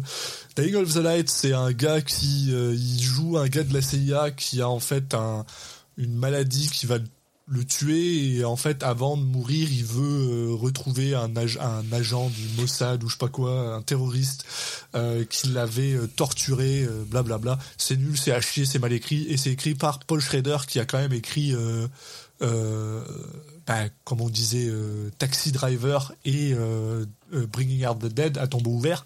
Et c'est mal écrit c'est mal réalisé c'est mal joué voilà bon voilà. Adcast on en a parlé euh, The Runner, il joue un gars qui se présente au- à une élection de. de, de- Ouais. ah, en fait, non, Ouais, The Runner, je l'avais trouvé sympa. Oui, The oui, Runner, pas si mal. Pay the Ghost, il joue le père d'un enfant qui se fait enlever par un fantôme. Et après, il va battre le fantôme. C'était nul. Mais The Ghost, euh, C'était mais absolument nul. Et il faut reconnaître, je vais être honnête avec toi, je pense que s'il n'y avait pas eu The Runner, je pense sincèrement que de euh, donc Rage qui s'appelle Run. voilà, de Rage qui était donc notre 75e épisode à Pay the Ghost qui est notre 70e. Donc on a une 5 films. C'est ça aurait été le pire si The Runner avait été vraiment nul, on aurait eu un 6 films d'affilée qui auraient été dégueulasses. Et, Après, euh, franchement, ça aurait été je dur. pense que tu nous mets The Runner euh, dans une période où, où il y avait entre Snake Eyes euh, 8 mm et Bring Out the Dead, tu mets The Runner, Ouais. on trouve qu'il est catastrophique. Est-ce qu'il n'y a pas un peu de ça? Catastrophique, Non je, mais je sais, pas, est-ce euh, que euh, notre visionnage n'est pas aussi affecté par le ce qu'on a eu avant et après? Toujours, toujours. C'est, vrai que quand t'es, quand, quand t'as soif, euh, tu, tu vas aller euh, lécher la gamelle du chien. euh. mais, mais là, je, je pense que non, parce que je pense que mine de rien, euh, The Runner, il avait quand même une histoire qui était un peu intéressante, et je pense que Oui. Nick Cage était quand même sympathique là-dedans. Et puis il me semble que- c'était assez compétent au niveau de la réalisation. C'était, compétent dans le sens où il y avait rien qui qui, en- qui nous montrait que c'était c'était euh, tu sais il y avait rien d'exceptionnel mais donc donc je suis d'accord avec toi tu le mets, même tu le mets un peu plus haut tu le mets entre Bad Lieutenant et Kick-Ass par exemple. Bon Ouais. bah il- ça casse pas trois pattes à un canard. C'est sûr tu le mets là là t'es genre oh ah merci un film quoi.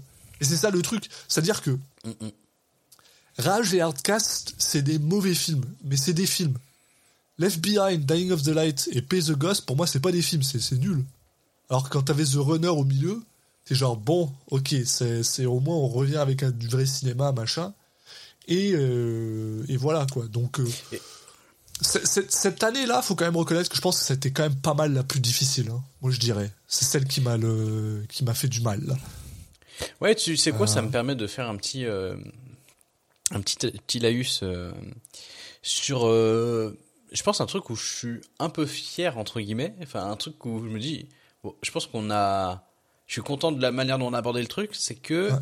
j'ai l'impression que euh, des films qui étaient pas sérieux dans la façon dont ils étaient faits, on les a, nous on a toujours, euh, on s'est toujours euh, euh, porté à les, à les, à en parler de manière sérieuse, à nous à On respecter, essayé, un- ouais. à, les- à respecter un petit peu le truc et, et Même Non, si mais eux pas nous ont juste- pas respecté. euh, non mais tu vois pas juste dire ah, c'est de la merde et puis y a rien à dire, mais Ouais. expliquer aussi euh, nous ce qui nous plaît pas, ce qu'on ce qu'on trouve est une négation de cinéma ou de de de, de, de scénario ou des des choses comme ça et et de le pas juste euh, se moquer du film mais le traiter comme euh, comme on traiterait un un, un grand film de cinéma en, allant au bout des choses et surtout c'était pas facile parce que enfin il y a sur ces périodes là où en fait il y a des films qui se ressemblaient un peu ou qui avaient un peu les mêmes défauts j'ai l'impression qu'on on, on a réussi à quand même euh, parler spécifiquement du film et pas juste donner des défauts qui pourraient s'appliquer à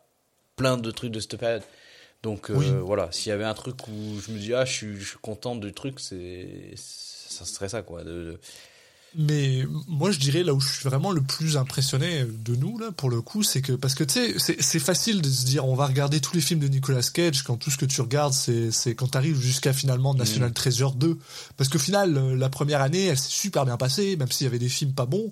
On avait, on avait, on avait quand même à boire et à manger, donc c'était bien. La deuxième année, bon bah voilà, c'est, c'était la deuxième année. Même si on avait Captain Corelli's Mandolin, Mandoline au, milieu, et je vais continuer à tracher ce film, y a pas de problème. Euh, Il y avait quand même du, gros film derrière, mais celui-là, il y avait rien quoi. C'est, c'est, c'est, c'est, c'est, pas pour rien que j'ai utilisé la, la, la notion de, de de, euh, de traverser du désert, c'est parce que c'est un peu le cas, quoi. T'as, t'as, t'as, t'as Bad Lieutenant, t'as Kick-Ass, t'as The Croods, je dirais, parce que quand même, The Croods est quand même un, un film, Oui, oui. euh, un bon film, en fait. bon Mais derrière, euh, c'est, c'est trois films sur 24. À côté de ça, t'as The Frozen Grounds avec, euh, avec notre grand ami euh, Cusack John Cusack.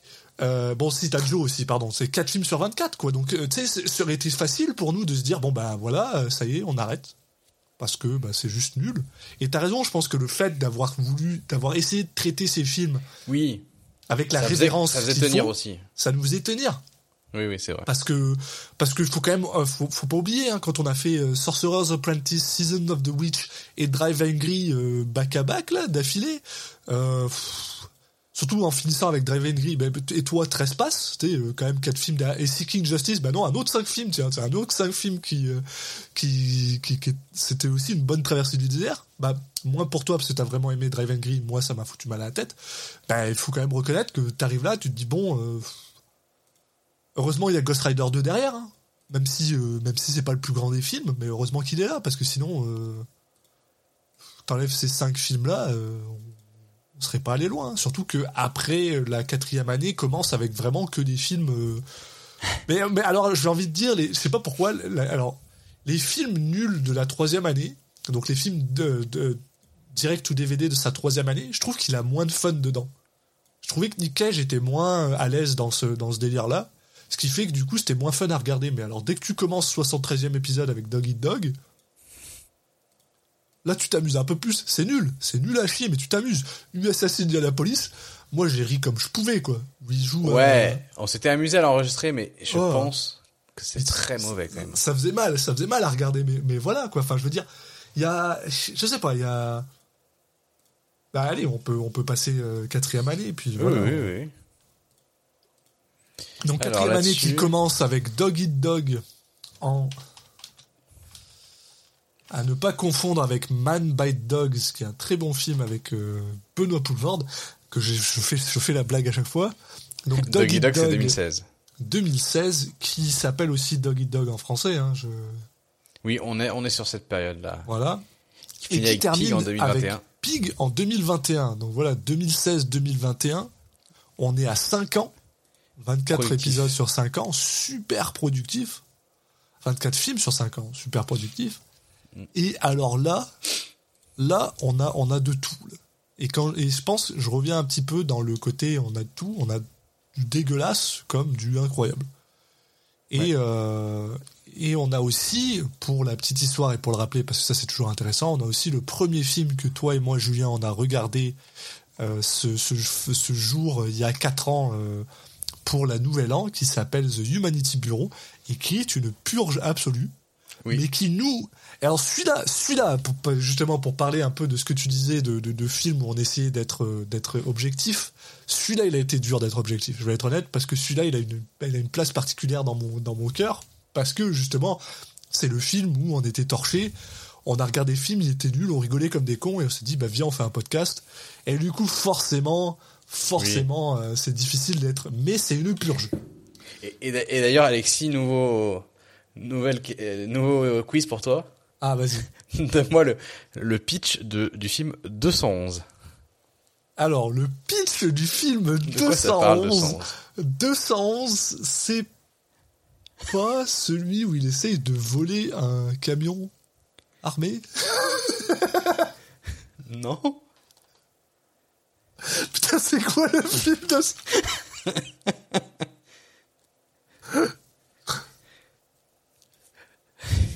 Attends, euh, attends, attends. 211, euh, mais euh, merde, je crois que je le confonds avec The Trust, The Trust avec. Non, notre The Trust, pote, avec Elijah Wood. Avec notre poste Elijah Wood. Eh ben, si c'est pas The Trust, c'est l'autre, c'est celui où il, où il vole une prison, là. Il, enfin, il vole une banque, et il se retrouve en prison parce qu'il a son pote qui a buté un gars à côté de lui. Non, non, non. Non, merde, ça c'est le truc avec le taxi, ça. Euh, J'aime bien. Si c'est pas The Trust, c'est l'autre. Genre, y a non, non, mais il y, y a- y quelque chose avec une banque, c'est un braquage de banque. Oui, il y a quelque chose avec une banque. Il y a quelque chose avec une banque. Mais Nicolas Cage ne braque pas une banque. Nicolas Cage est un gentil dans ce film. je sais plus. je sais plus. C'est c'est celui où euh, il y a un enfant qui a, qui a qui a fait des trucs pas bien, donc il est, il, il fait une journée, il passe une journée avec deux, deux flics, dont Nicolas Cage, et il se trouve qu'il y a une attaque de banque pendant ce Charles je suis en train de lire le synopsis et je me rappelle exactement ce que c'est. Et c'est, je me rappelle à quel point c'était une purge aussi ce film. Ah, c'est incroyable. Ah, c'est incroyable. Voilà. Tu vois, il y en a quelques-uns. Ah, il y a des purges. Non, non, mais c'est, ça que je te dis. Par contre, ce, quatrième année, les films qui sont des purges, c'est des, purges absolues. Non, non, mais je voulais dire dans le, que tu que tu peux pas forcément euh, facilement. Euh, ouais. Mais, et si je te euh, l'ai proposé, c'est parce que moi non plus, hein, avant de vérifier. De... 2 sur, euh, 2 sur euh, 98, j'accepte. Euh, ah oui, oui, moi, il y en a beaucoup plus. Hein, je, je, enfin, 2 sur 98, hein. j'accepte. Euh, mais, mais par contre, il faut, il faut reconnaître que voilà, les, films de cette année, les quatrième, quatrième année, c'est, c'est les, films qui sont nuls, ils sont vraiment nuls.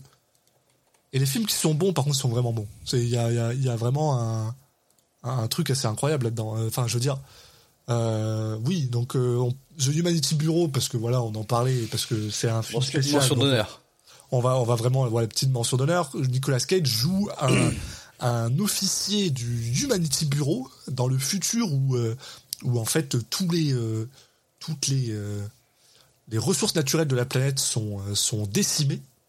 Et en fait, tous les gens doivent vivre dans une ville, une seule ville.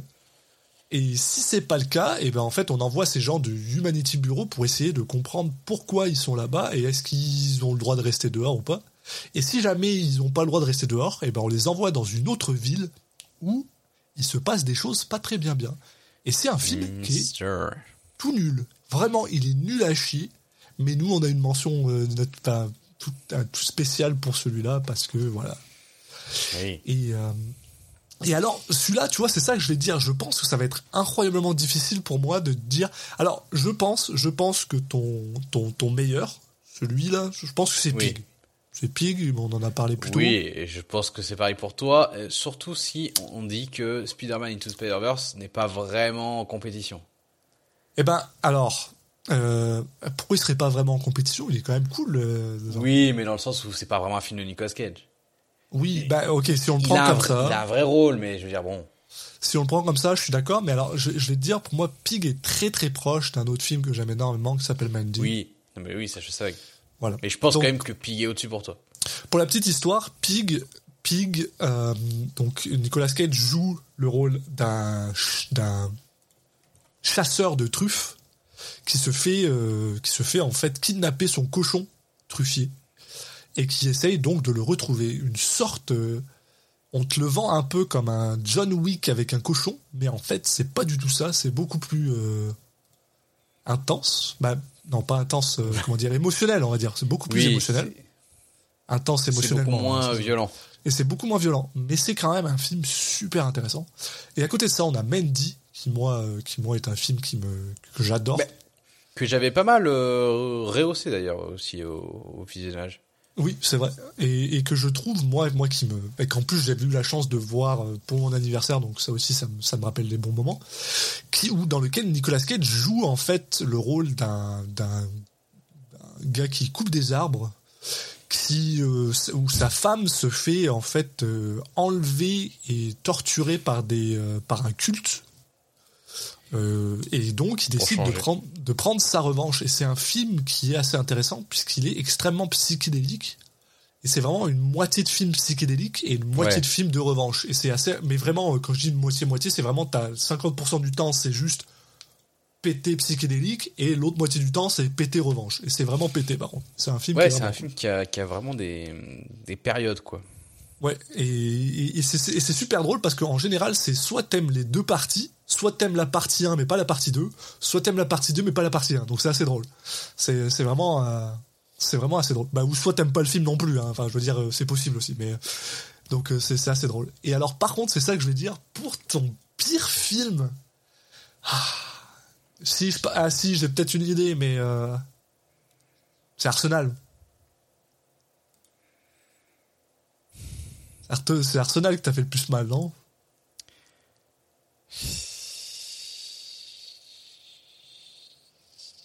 Possible. Franchement, USS. USS Indianapolis, t'as fait du mal Ouais, ouais, ouais. Après, je. Probablement plus Arsenal. euh, Ouais. Probablement plus Arsenal. Euh, Arsenal qui se passe dans le même univers que Deadfall.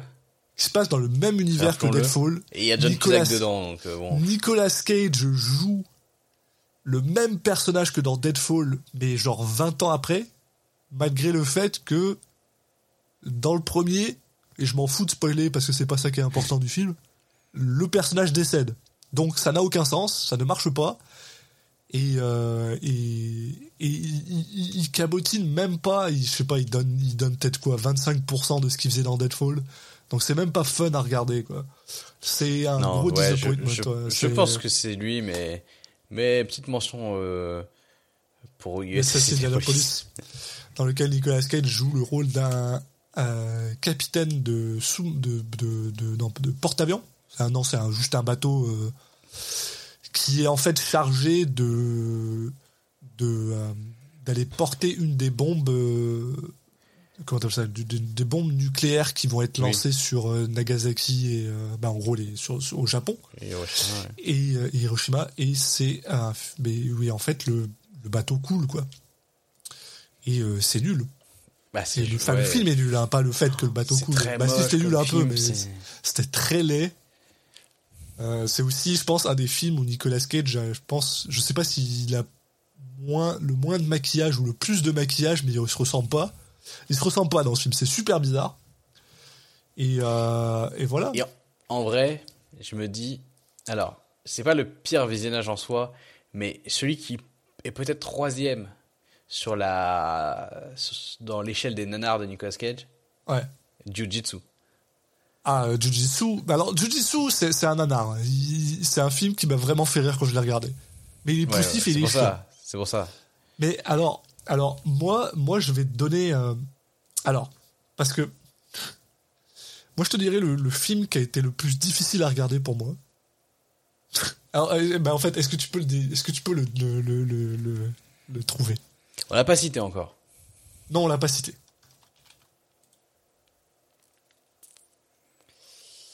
Hmm.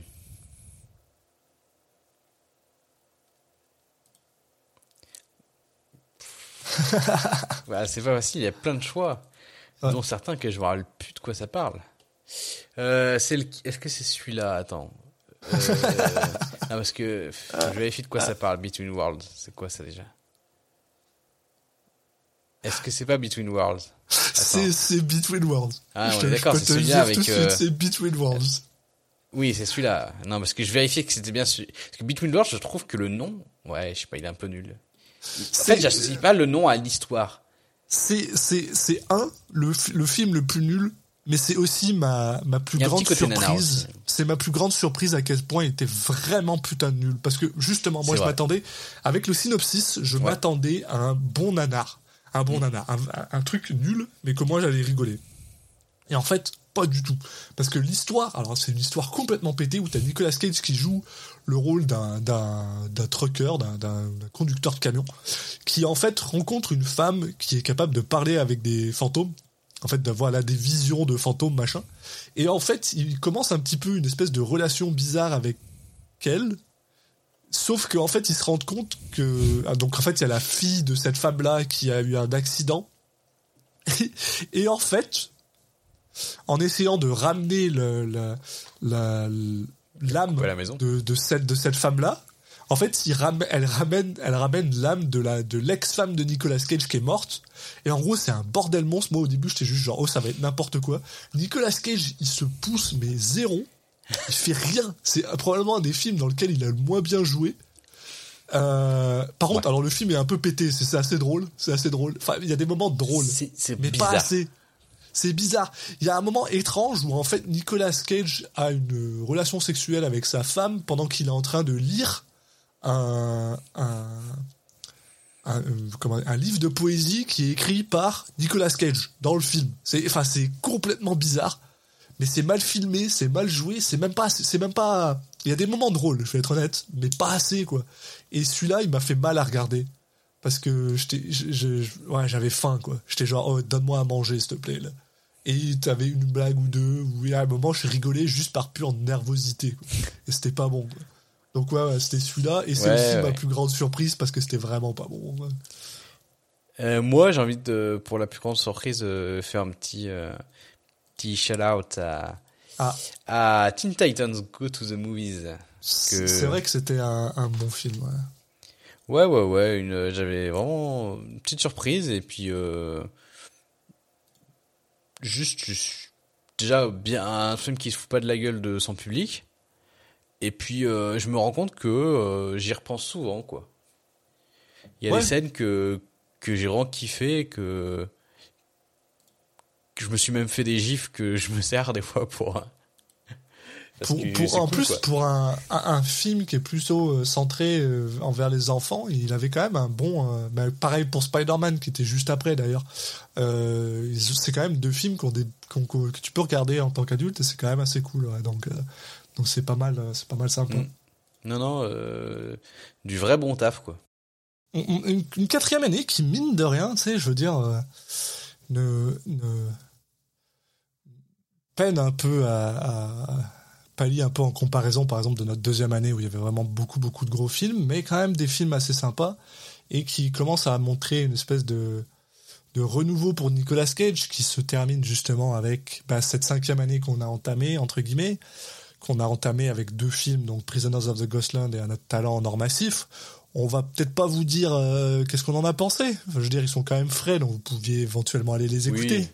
Si ça vous intéresse. Mais ça. mais ça reste que c'est quand même des films qui sont un petit peu euh, un petit peu meilleurs déjà. Donc on- à partir de Woody Wonderland, euh, qui est le 95e film, on commence à voir une petite remontée de Nicolas Cage dans des films de- d'un peu plus qualitatifs. Et donc du coup là, on peut commencer un petit peu à parler bah, de qu'est-ce qui s'en vient pour Nick Cage. Parce qu'il y a quand même des trucs assez intéressants. Oui, bah alors, euh, avant ça, je te, on- ça dépend dans quelle heure tu veux Ah, faire, bah, mais euh, on, a parlé des beaucoup des films. Oui. Euh, si on parle, on peut faire aussi un espèce de petit bilan sur Nicolas Cage. Je sais pas si tu veux le faire maintenant ou pas. On peut. Euh, par exemple, en termes de performance, est-ce que si- toi c'est quoi les allez si une deux trois performances qui t'ont le plus marqué de lui? Alors vraiment, oui, ouais, donc oui, alors pour pour ceux qui qui nous écouteraient pour la première fois, je sais pas pourquoi, mais c'est vrai qu'on note nos films par folie et par performance. Donc, deux notes sur 10. Donc, dépendamment de ce que vous cherchez, ça peut être intéressant ou pas. Et ben, moi, pour la performance, bon, bah, déjà, de 1, première claque, c'est sûr que c'est Living Las Vegas. hein. De toute façon, c'est aussi le film euh, qu'on a le mieux noté en, en termes de performance avec un 9,75 sur 10. Et c'est sûr que ça, ça va pas, ça changera pas. hein. Euh, le deuxième qui est, qui est, qui est aussi un peu intéressant, et je, pense que j'en ai parlé aussi un peu tout à l'heure, c'est ça reste Face Off. Moi, je trouve que sa performance, elle est quand même assez impressionnante là-dedans. Euh, même si c'est une différent type de performance, on s'entend. Euh, c'est aussi un film auquel on a mis 8,25 sur 10. Et après, alors après, pour un troisième, c'est vrai que c'est un peu difficile à dire parce que parce que voilà, mais je pense moi une performance qui m'a beaucoup marqué, surtout dans ces dernières années, ça reste Mandy. Euh, Mandy, euh, pour lequel lui on lui a mis un 8,75 sur 10, qui euh, qui euh, ah, il y a il y a deux trois scènes qui me que je, ferme les yeux, je les vois quoi. C'est assez impressionnant à ce niveau-là quoi. Euh, parce qu'elles viennent me chercher viscéralement ou juste parce qu'elles viennent me chercher parce que je le trouve euh, je sais pas il y a, il y a, il a un, il a, un certain charme dans ce film qu'il a pas forcément dans les autres et euh, et donc euh, donc voilà ça c'est ça c'est du film qui euh, qui vient me chercher d'un point de vue performance ouais. Ok, donc c'est marrant, tu n'as, ouais, t'as pas forcément cité Joe ou, ou Pig, qui sont deux performances où il est très dans la retenue. Oui. C'est moins ce que tu vas aller chercher. C'est c'est vrai que moi j'ai tendance à vouloir le chercher dans dans une performance qui où il passe par beaucoup d'émotions. J'aime vraiment beaucoup ça chez lui. Euh, parce qu'il a il a une manière de le montrer déjà, il fait ça de, manière vraiment très visible à l'écran. Mais aussi parce que en fait Nicolas Cage a quelque chose que beaucoup d'acteurs ont pas en fait. C'est super impressionnant, c'est le Déjà, c'est le range. Il a, il a vraiment beaucoup de range. On l'aime ou on l'aime pas, ça c'est autre chose. Mais c'est-à-dire qu'on aime ou on n'aime pas la manière dont il le, dont il le montre. Mais il a vraiment beaucoup de range comparé à certains autres acteurs dont je pourrais nommer ici, mais je vais pas le faire. Euh, vous savez tous de qui je parle de toute façon. Euh, mais euh, vous en avez tous ça en tête. C'est ça que je veux dire, pardon. Euh, Oui. Et, et c'est, et, et c'est probablement tous, tous le même. John Cusack. Ouais, de un, oui, voilà. non, mais lui, il est, il est à part, lui, il est, il est dans son propre. Mais bref. Et, mais, mais aussi, c'est parce que il, il- il est capable de passer de, de- d'un truc à l'autre d'une manière extrêmement rapide et surtout extrêmement fluide. C'est-à-dire que c'est, très très rare. En fait, c'est, là où moi je me rends compte qu'il se force ou pas. C'est-à-dire que quand il se force pas, tu, tu peux voir que bon, son personnage, il, il passe d'un truc à l'autre sans vraiment s'emmerder en fait d'une scène à l'autre tu vois que son son feeling est pas bon c'est pas le même machin alors que quand il se force tu, tu comprends qu'il essaie d'avoir une une espèce de de continuité et ça ça s'explique parce que bon euh, vous êtes peut-être pas au courant j'en sais rien mais en général les scènes sont pas tournées dans le même ordre. Donc des fois c'est difficile de se rappeler bon bah mon personnage il était content là il était triste là machin. Donc des fois euh, tu, peux comprendre mais aussi des fois c'est juste l'editing qui est, nul. C'est-à-dire le mec euh, dans le, dans il, prend euh, une image de Nick Cage là une image de Nick Cage là c'est pas du tout la même émotion sur lui mais c'est celle qui marche le mieux donc on passe. Mais c'est ça qui est intéressant avec Nick Cage je me rends compte c'est souvent dans les moments où il essaye d'en faire le plus et donc où il a vraiment des, des, de son range où tu peux te dire bon ok là je vois qu'il se force versus là je vois pas qu'il se force. Alors quand il est dans la retenue c'est un peu plus difficile je dirais. Même si des films comme Pig et euh, et Joe comme tu dis ils sont incroyables. Mais Joe ça on l'a déjà dit dans l'épisode de Joe et il le dit lui-même Joe c'est le film dans lequel il joue le moins parce que Joe c'est celui c'est lui en fait Joe il, se, il ressemble beaucoup à Nick Cage en tant que d'un point de vue euh, personnalité. Donc euh, c'est pour ça que c'est pour moi c'est un petit peu plus difficile de dire euh, de dire que Joe est une si grande performance même si c'en est une. Mais pour lui d'un point de vue purement personnel c'est un peu plus difficile. Ouais. Euh, écoute, euh, moi, si je devais dire un peu des choses similaires, euh, ah, j'aurais du mal aussi à pas donner du Next Vegas. Hein, je veux dire, c'est, ça me paraît ultra banal comme choix, mais en même temps totalement oui logique. bah oui quoi. c'est vrai hein. Moi, ceux que je- un de ceux que je retiendrai, c'est Arizona Junior, dans le sens où Nicolas Cage qui joue de la comédie, bah, on kiffe. Et justement, bah, quand tu parlais de, de range, donc de, de, style, de type de, de, de, personnage et de type de film qu'il peut, peut faire, euh, bah, voilà, euh, il en a pas fait tant que ça, et on le regrette souvent, mais il est très bon en tant qu'acteur dans une comédie, donc euh, c'est intéressant, je pense, de, de, de le noter. Après, derrière, qu'est-ce que. Qu'est-ce que.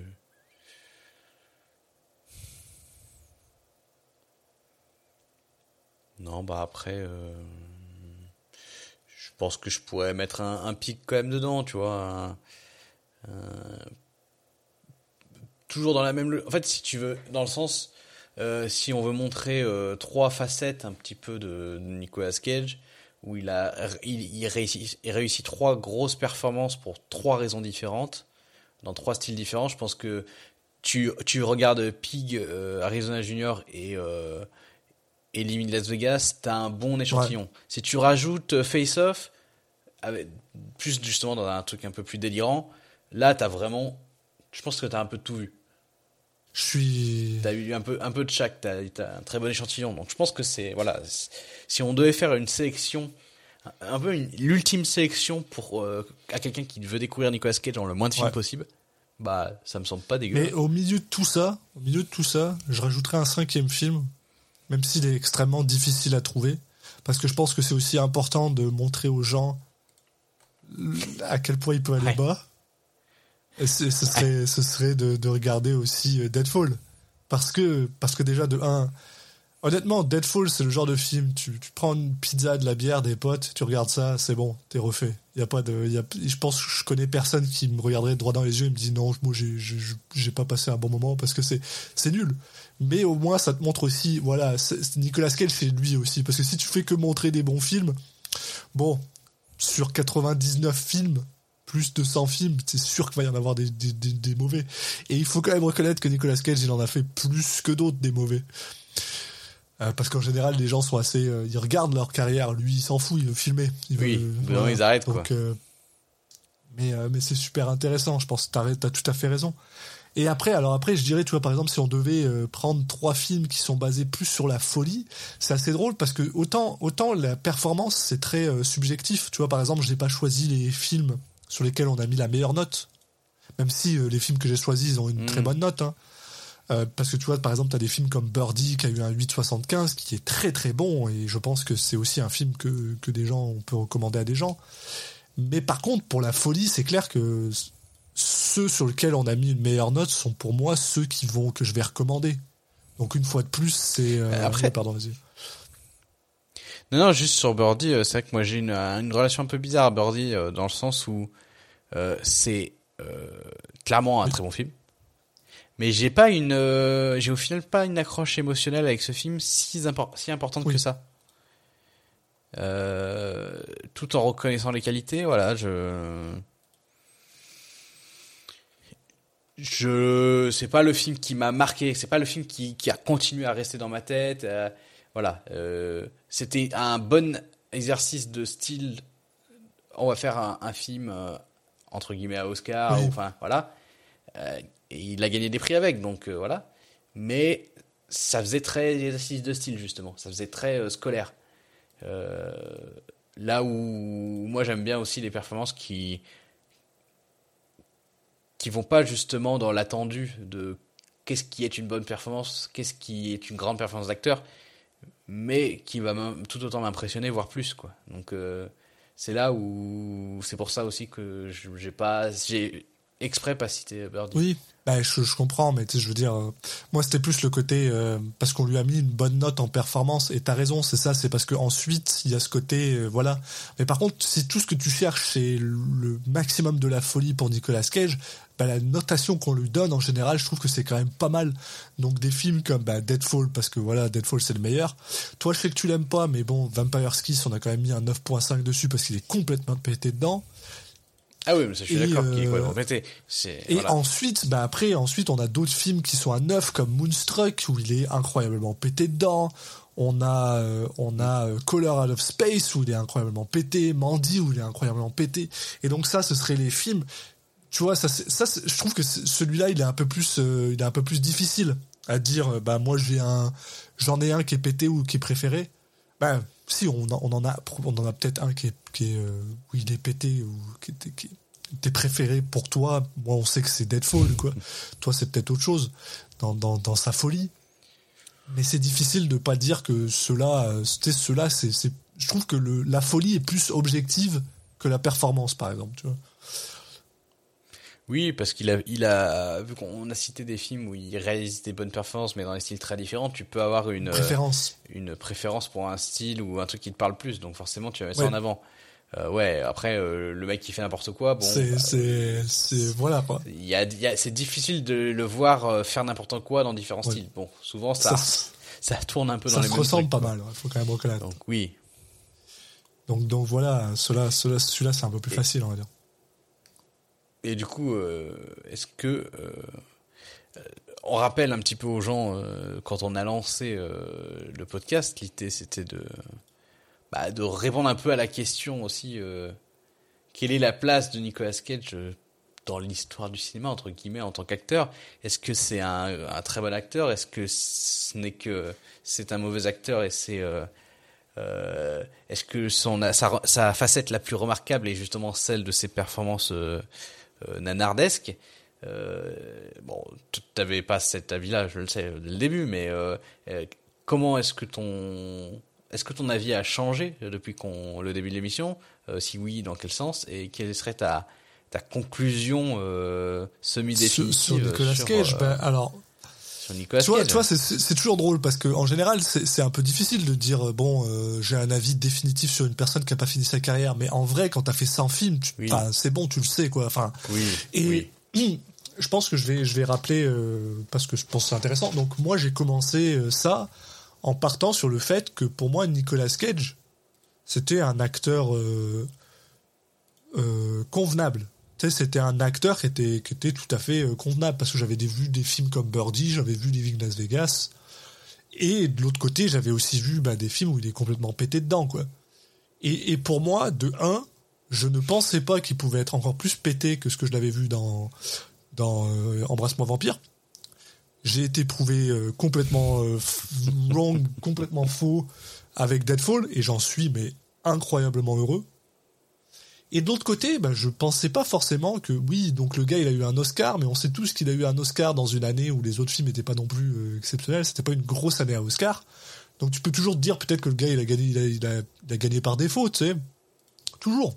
Ou alors il avait un coup de chance. C'est un coup de chance dans un film. Et, et, et, et puis là, tu vois des films comme, euh, ben, tu vois des films comme Adaptation par exemple, qui est peut-être un peu plus proche de ce que de, du genre de performance qu'il avait donné dans Living Las Vegas, dans le sens où c'est un peu plus sérieux mais en même temps pas tant. Et tu vois d'autres films et tu te rends compte, et ben là aussi, moi j'ai été surpris, étonnamment surpris. Alors j'ai été, en fait, j'ai été étonnamment surpris sur tous les points de repère que j'avais par rapport à Nicolas Cage. Dans le sens où, un, je pensais qu'il pouvait pas être plus pété, complètement faux. Je pensais qu'il pouvait pas être pire que dans The Humanity Bureau, complètement faux. Je pensais qu'il pouvait pas être meilleur que dans euh, Living Las Vegas. Et alors, même si, comme on l'a dit, on n'a jamais mis une performance euh, plus grande d'un point de vue euh, point, parce que c'est quand même le top de ce qu'il a fait, ben y a, sur son sur son body of work, sur son euh, sur son ben, sur sa filmographie au complet, et ben merde, il y a quand même vraiment beaucoup plus de meilleures performances que de mauvaises. Et juste ça, même dans des films vraiment nuls, en fait, il se donne des fois. Oui. Et ça, pour moi, ça c'est ça c'est quelque chose que je peux énormément respecter. Et je pense sincèrement que Nicolas Cage, en tout cas pour les gens qui le connaissent, parce que pour les gens qui ne le connaissent pas, ça restera juste un mime. Et c'est un peu triste, mais pour les gens qui le connaissent, ça c'est un c'est un grand un grand du cinéma en fait.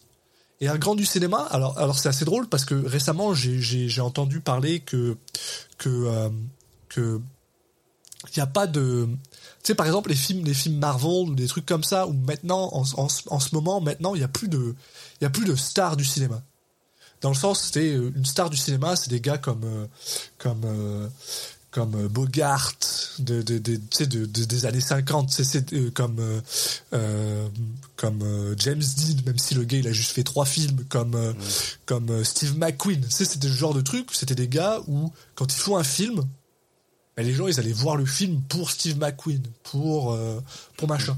Et ben pour moi, Nicolas Cage c'est c'est peut-être la, le dernier, la dernière star de cinéma parce que parce que pour moi, on s'entend, je suis pas en train de dire dans le monde du cinéma au complet, mais pour moi, c'est c'est c'est devenu un gars. Le gars, il fait un film.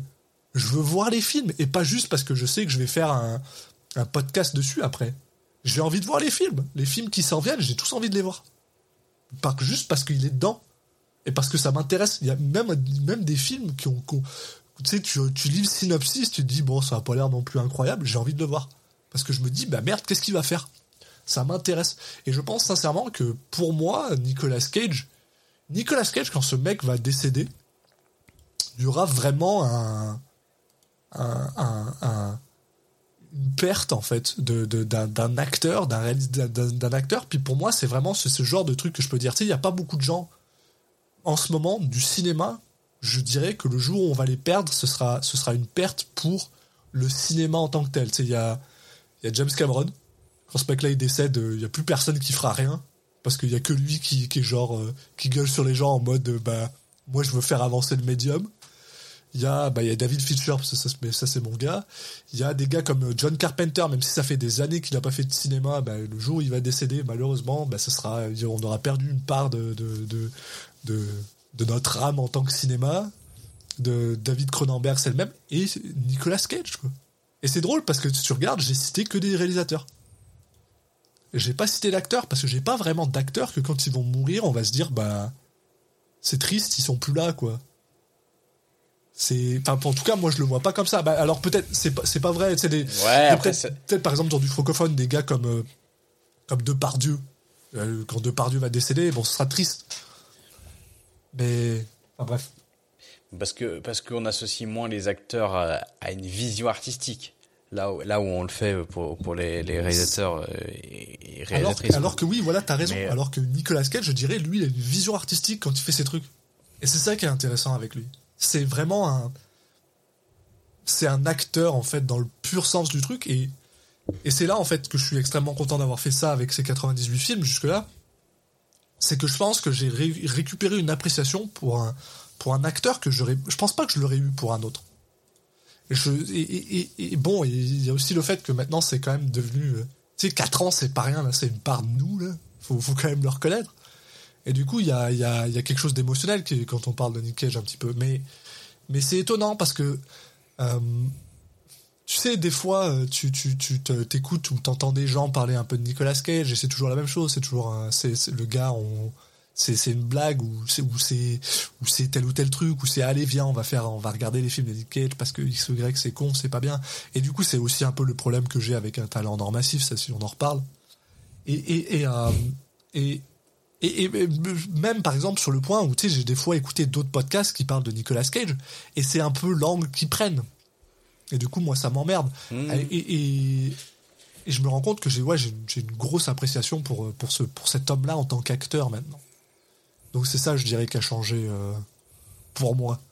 Et maintenant que j'ai parlé pendant euh, 40 ans tu, quel est ton quel est ton Non, opinion non, mais c'est marrant ce que tu dis parce que euh, sur le fond, bon, euh, après, euh, je, je serais pas forcément si éloigné, mais tu vois, par exemple, moi, j'ai envie, j'ai impré- je, ma conclusion, enfin conclusion, euh, c'est un peu l'avis que j'avais déjà avant, euh, et c'est pas euh, une insulte. Hein.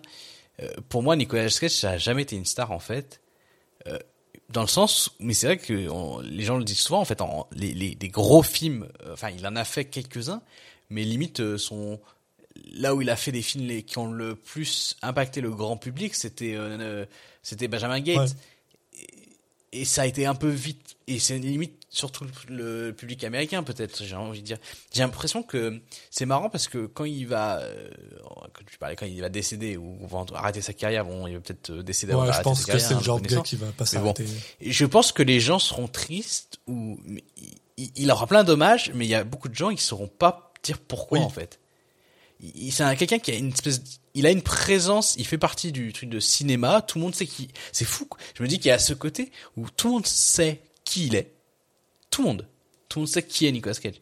Et en même temps, personne peut citer plus de trois films. Il, il a cette qualité qui est très euh, Christopher Lee-esque.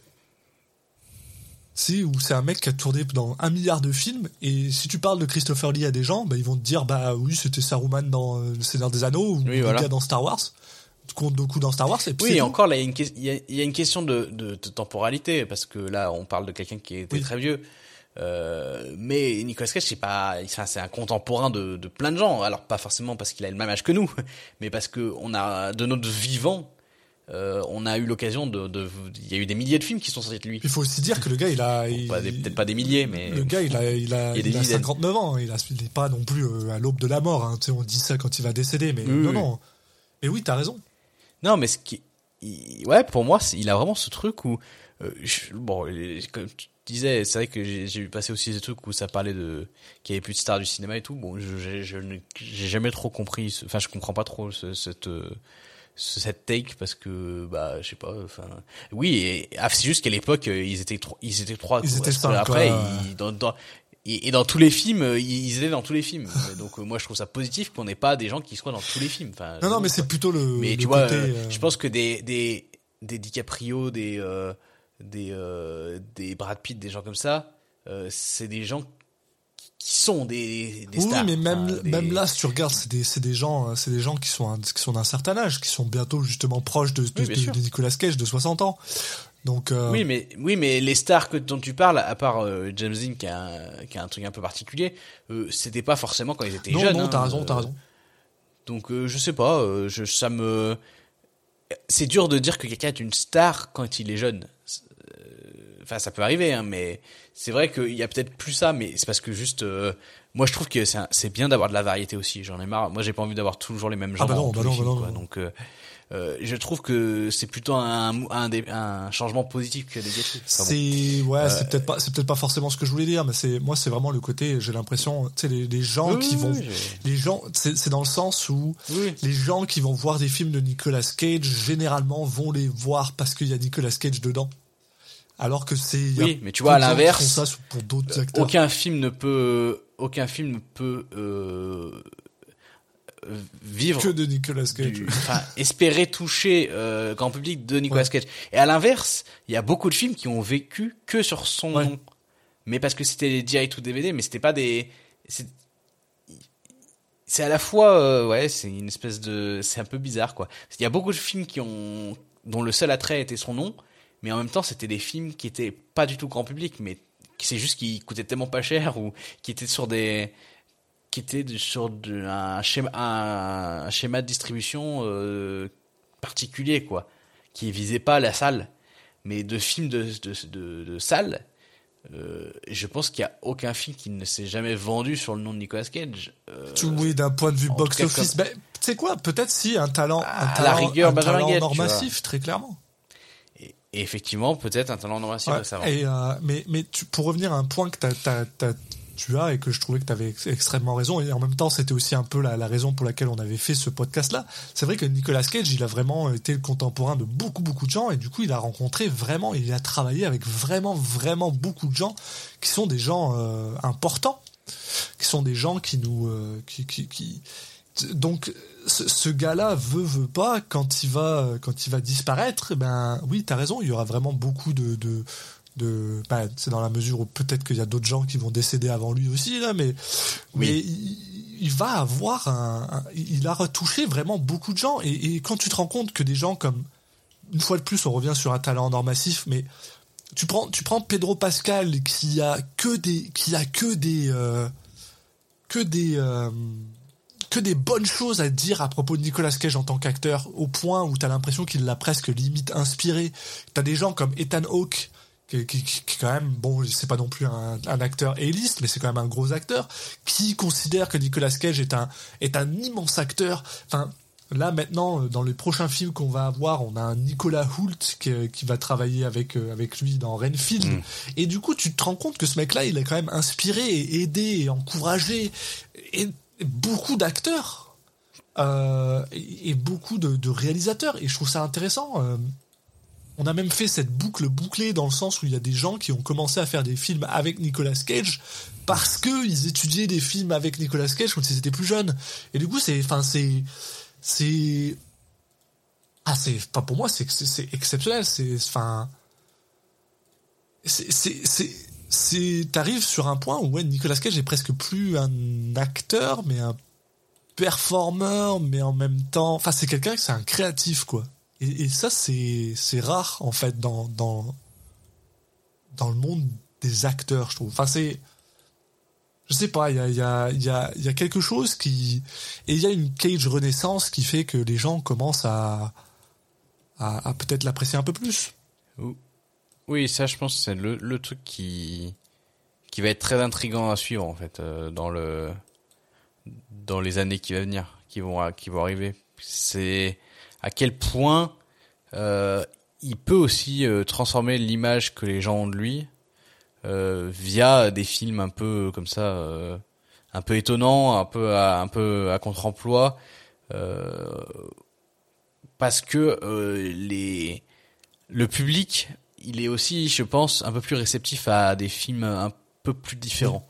Tu vois, il y a euh, alors, il y a toujours des, en ce moment, euh, des, un film de super-héros par mois et, et ça marche Ouais. toujours. Mais à côté de ça, j'ai l'impression que les gens sont ouverts à des, à des cinémas un peu plus exotiques, que ça soit euh, la, le pays d'où ils viennent. Euh, les, les gens vont un peu moins regarder que des films américains, ils vont plus être ouverts au, au cinéma asiatique, au cinéma, je sais pas, bon, c'est beaucoup asiatique, hein, mais il y, a, il y a plus de mal à avoir une une, une pénétration des, du, cinéma qui viendrait euh, d'Afrique ou d'Amérique du Sud, mais bon, euh, pourquoi pas? Euh, Ou dans des styles de films. Mais tu vois, ouais, bah après je sais pas à quel point il a fonctionné, mais le, ou les films indiens, tu vois, par exemple aussi, qui, j'ai l'impression quand même un peu plus de traction ces dernières années.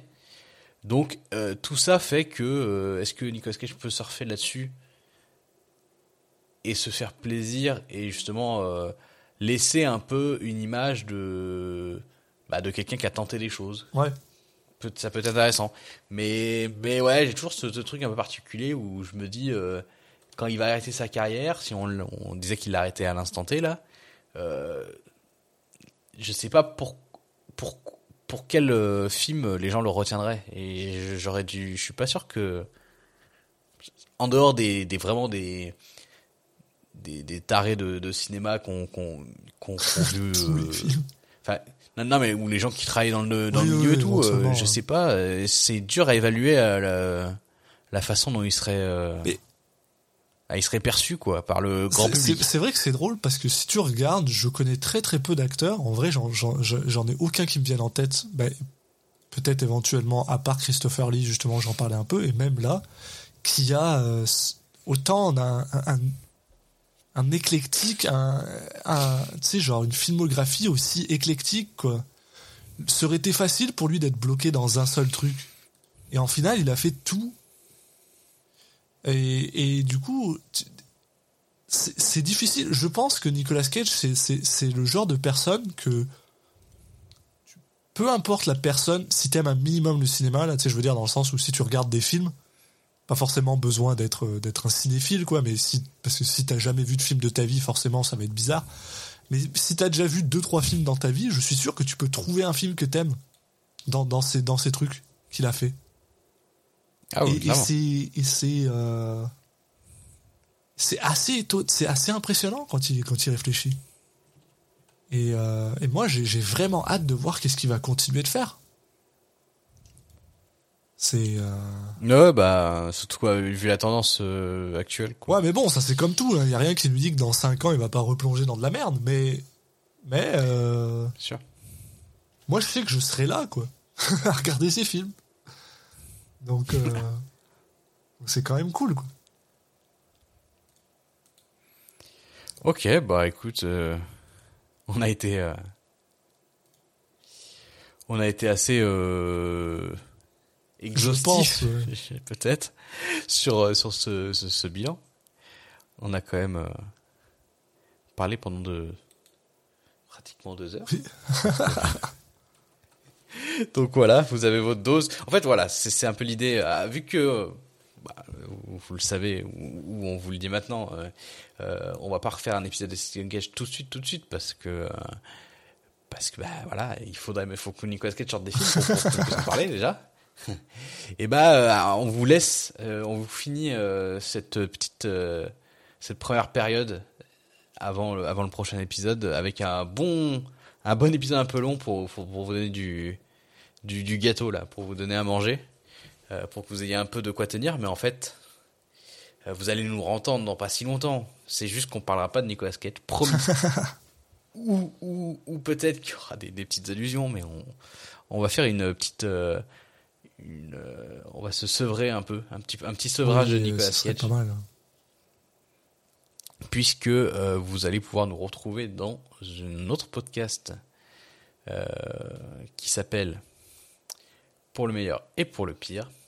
Toujours pour parler de cinéma, mais cette fois, euh, on va étendre un peu plus. Justement, l'idée, ça va être qu'on va aller chercher, on va discuter euh, de de- d'acteurs, d'actrices, réalisateurs, réalisatrices, scénaristes, euh, musiciens, euh, plein de personnalités qui, qui ont travaillé, œuvré dans le, dans le cinéma, euh, qui viennent de tout horizon, euh, ça peut à, travers le monde.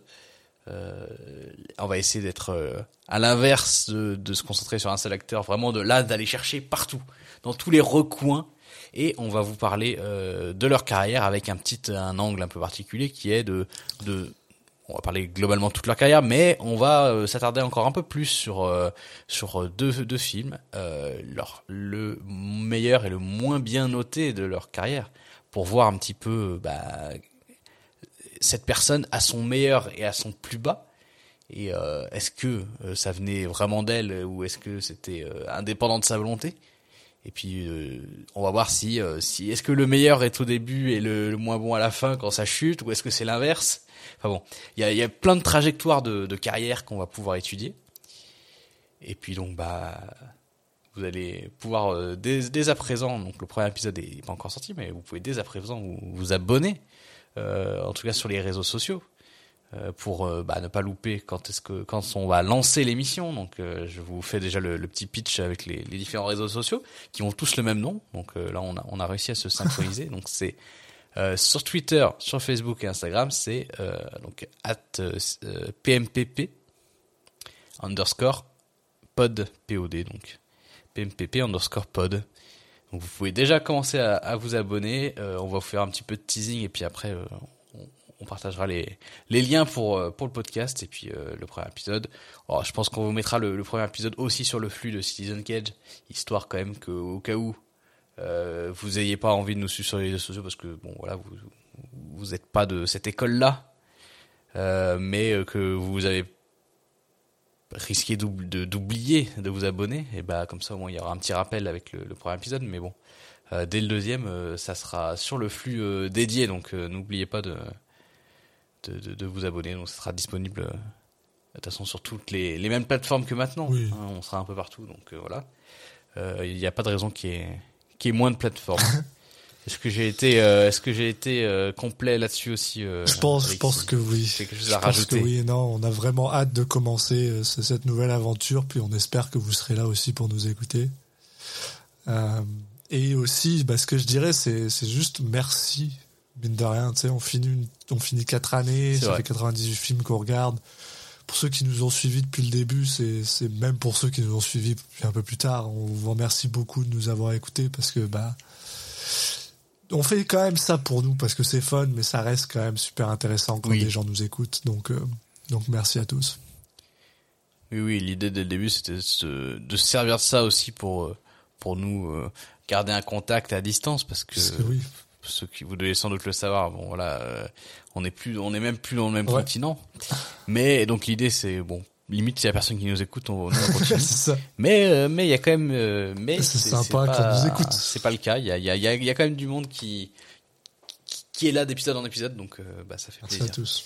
Et bah on espère qu'il y aura euh, tout au- vous allez tous nous suivre dans la prochaine aventure, hein, et- mais tout en ne dé- vous désabonnant pas non plus Citizen de, de Citizen Catch parce que il y aura une suite et euh, il y aura même peut-être, euh, c'est sûr en fait, hein, je, je, je dis peut-être, mais c'est un, des, des, des épisodes un peu spéciaux. On vous prépare. Il y a, il y a d'autres choses à, à dire en fait euh, en attendant ouais. d'avoir un, un nouveau film. Voilà, merci à vous de nous avoir écoutés, puis euh, à, à très vite. Très bientôt. Ciao, Salut. ciao.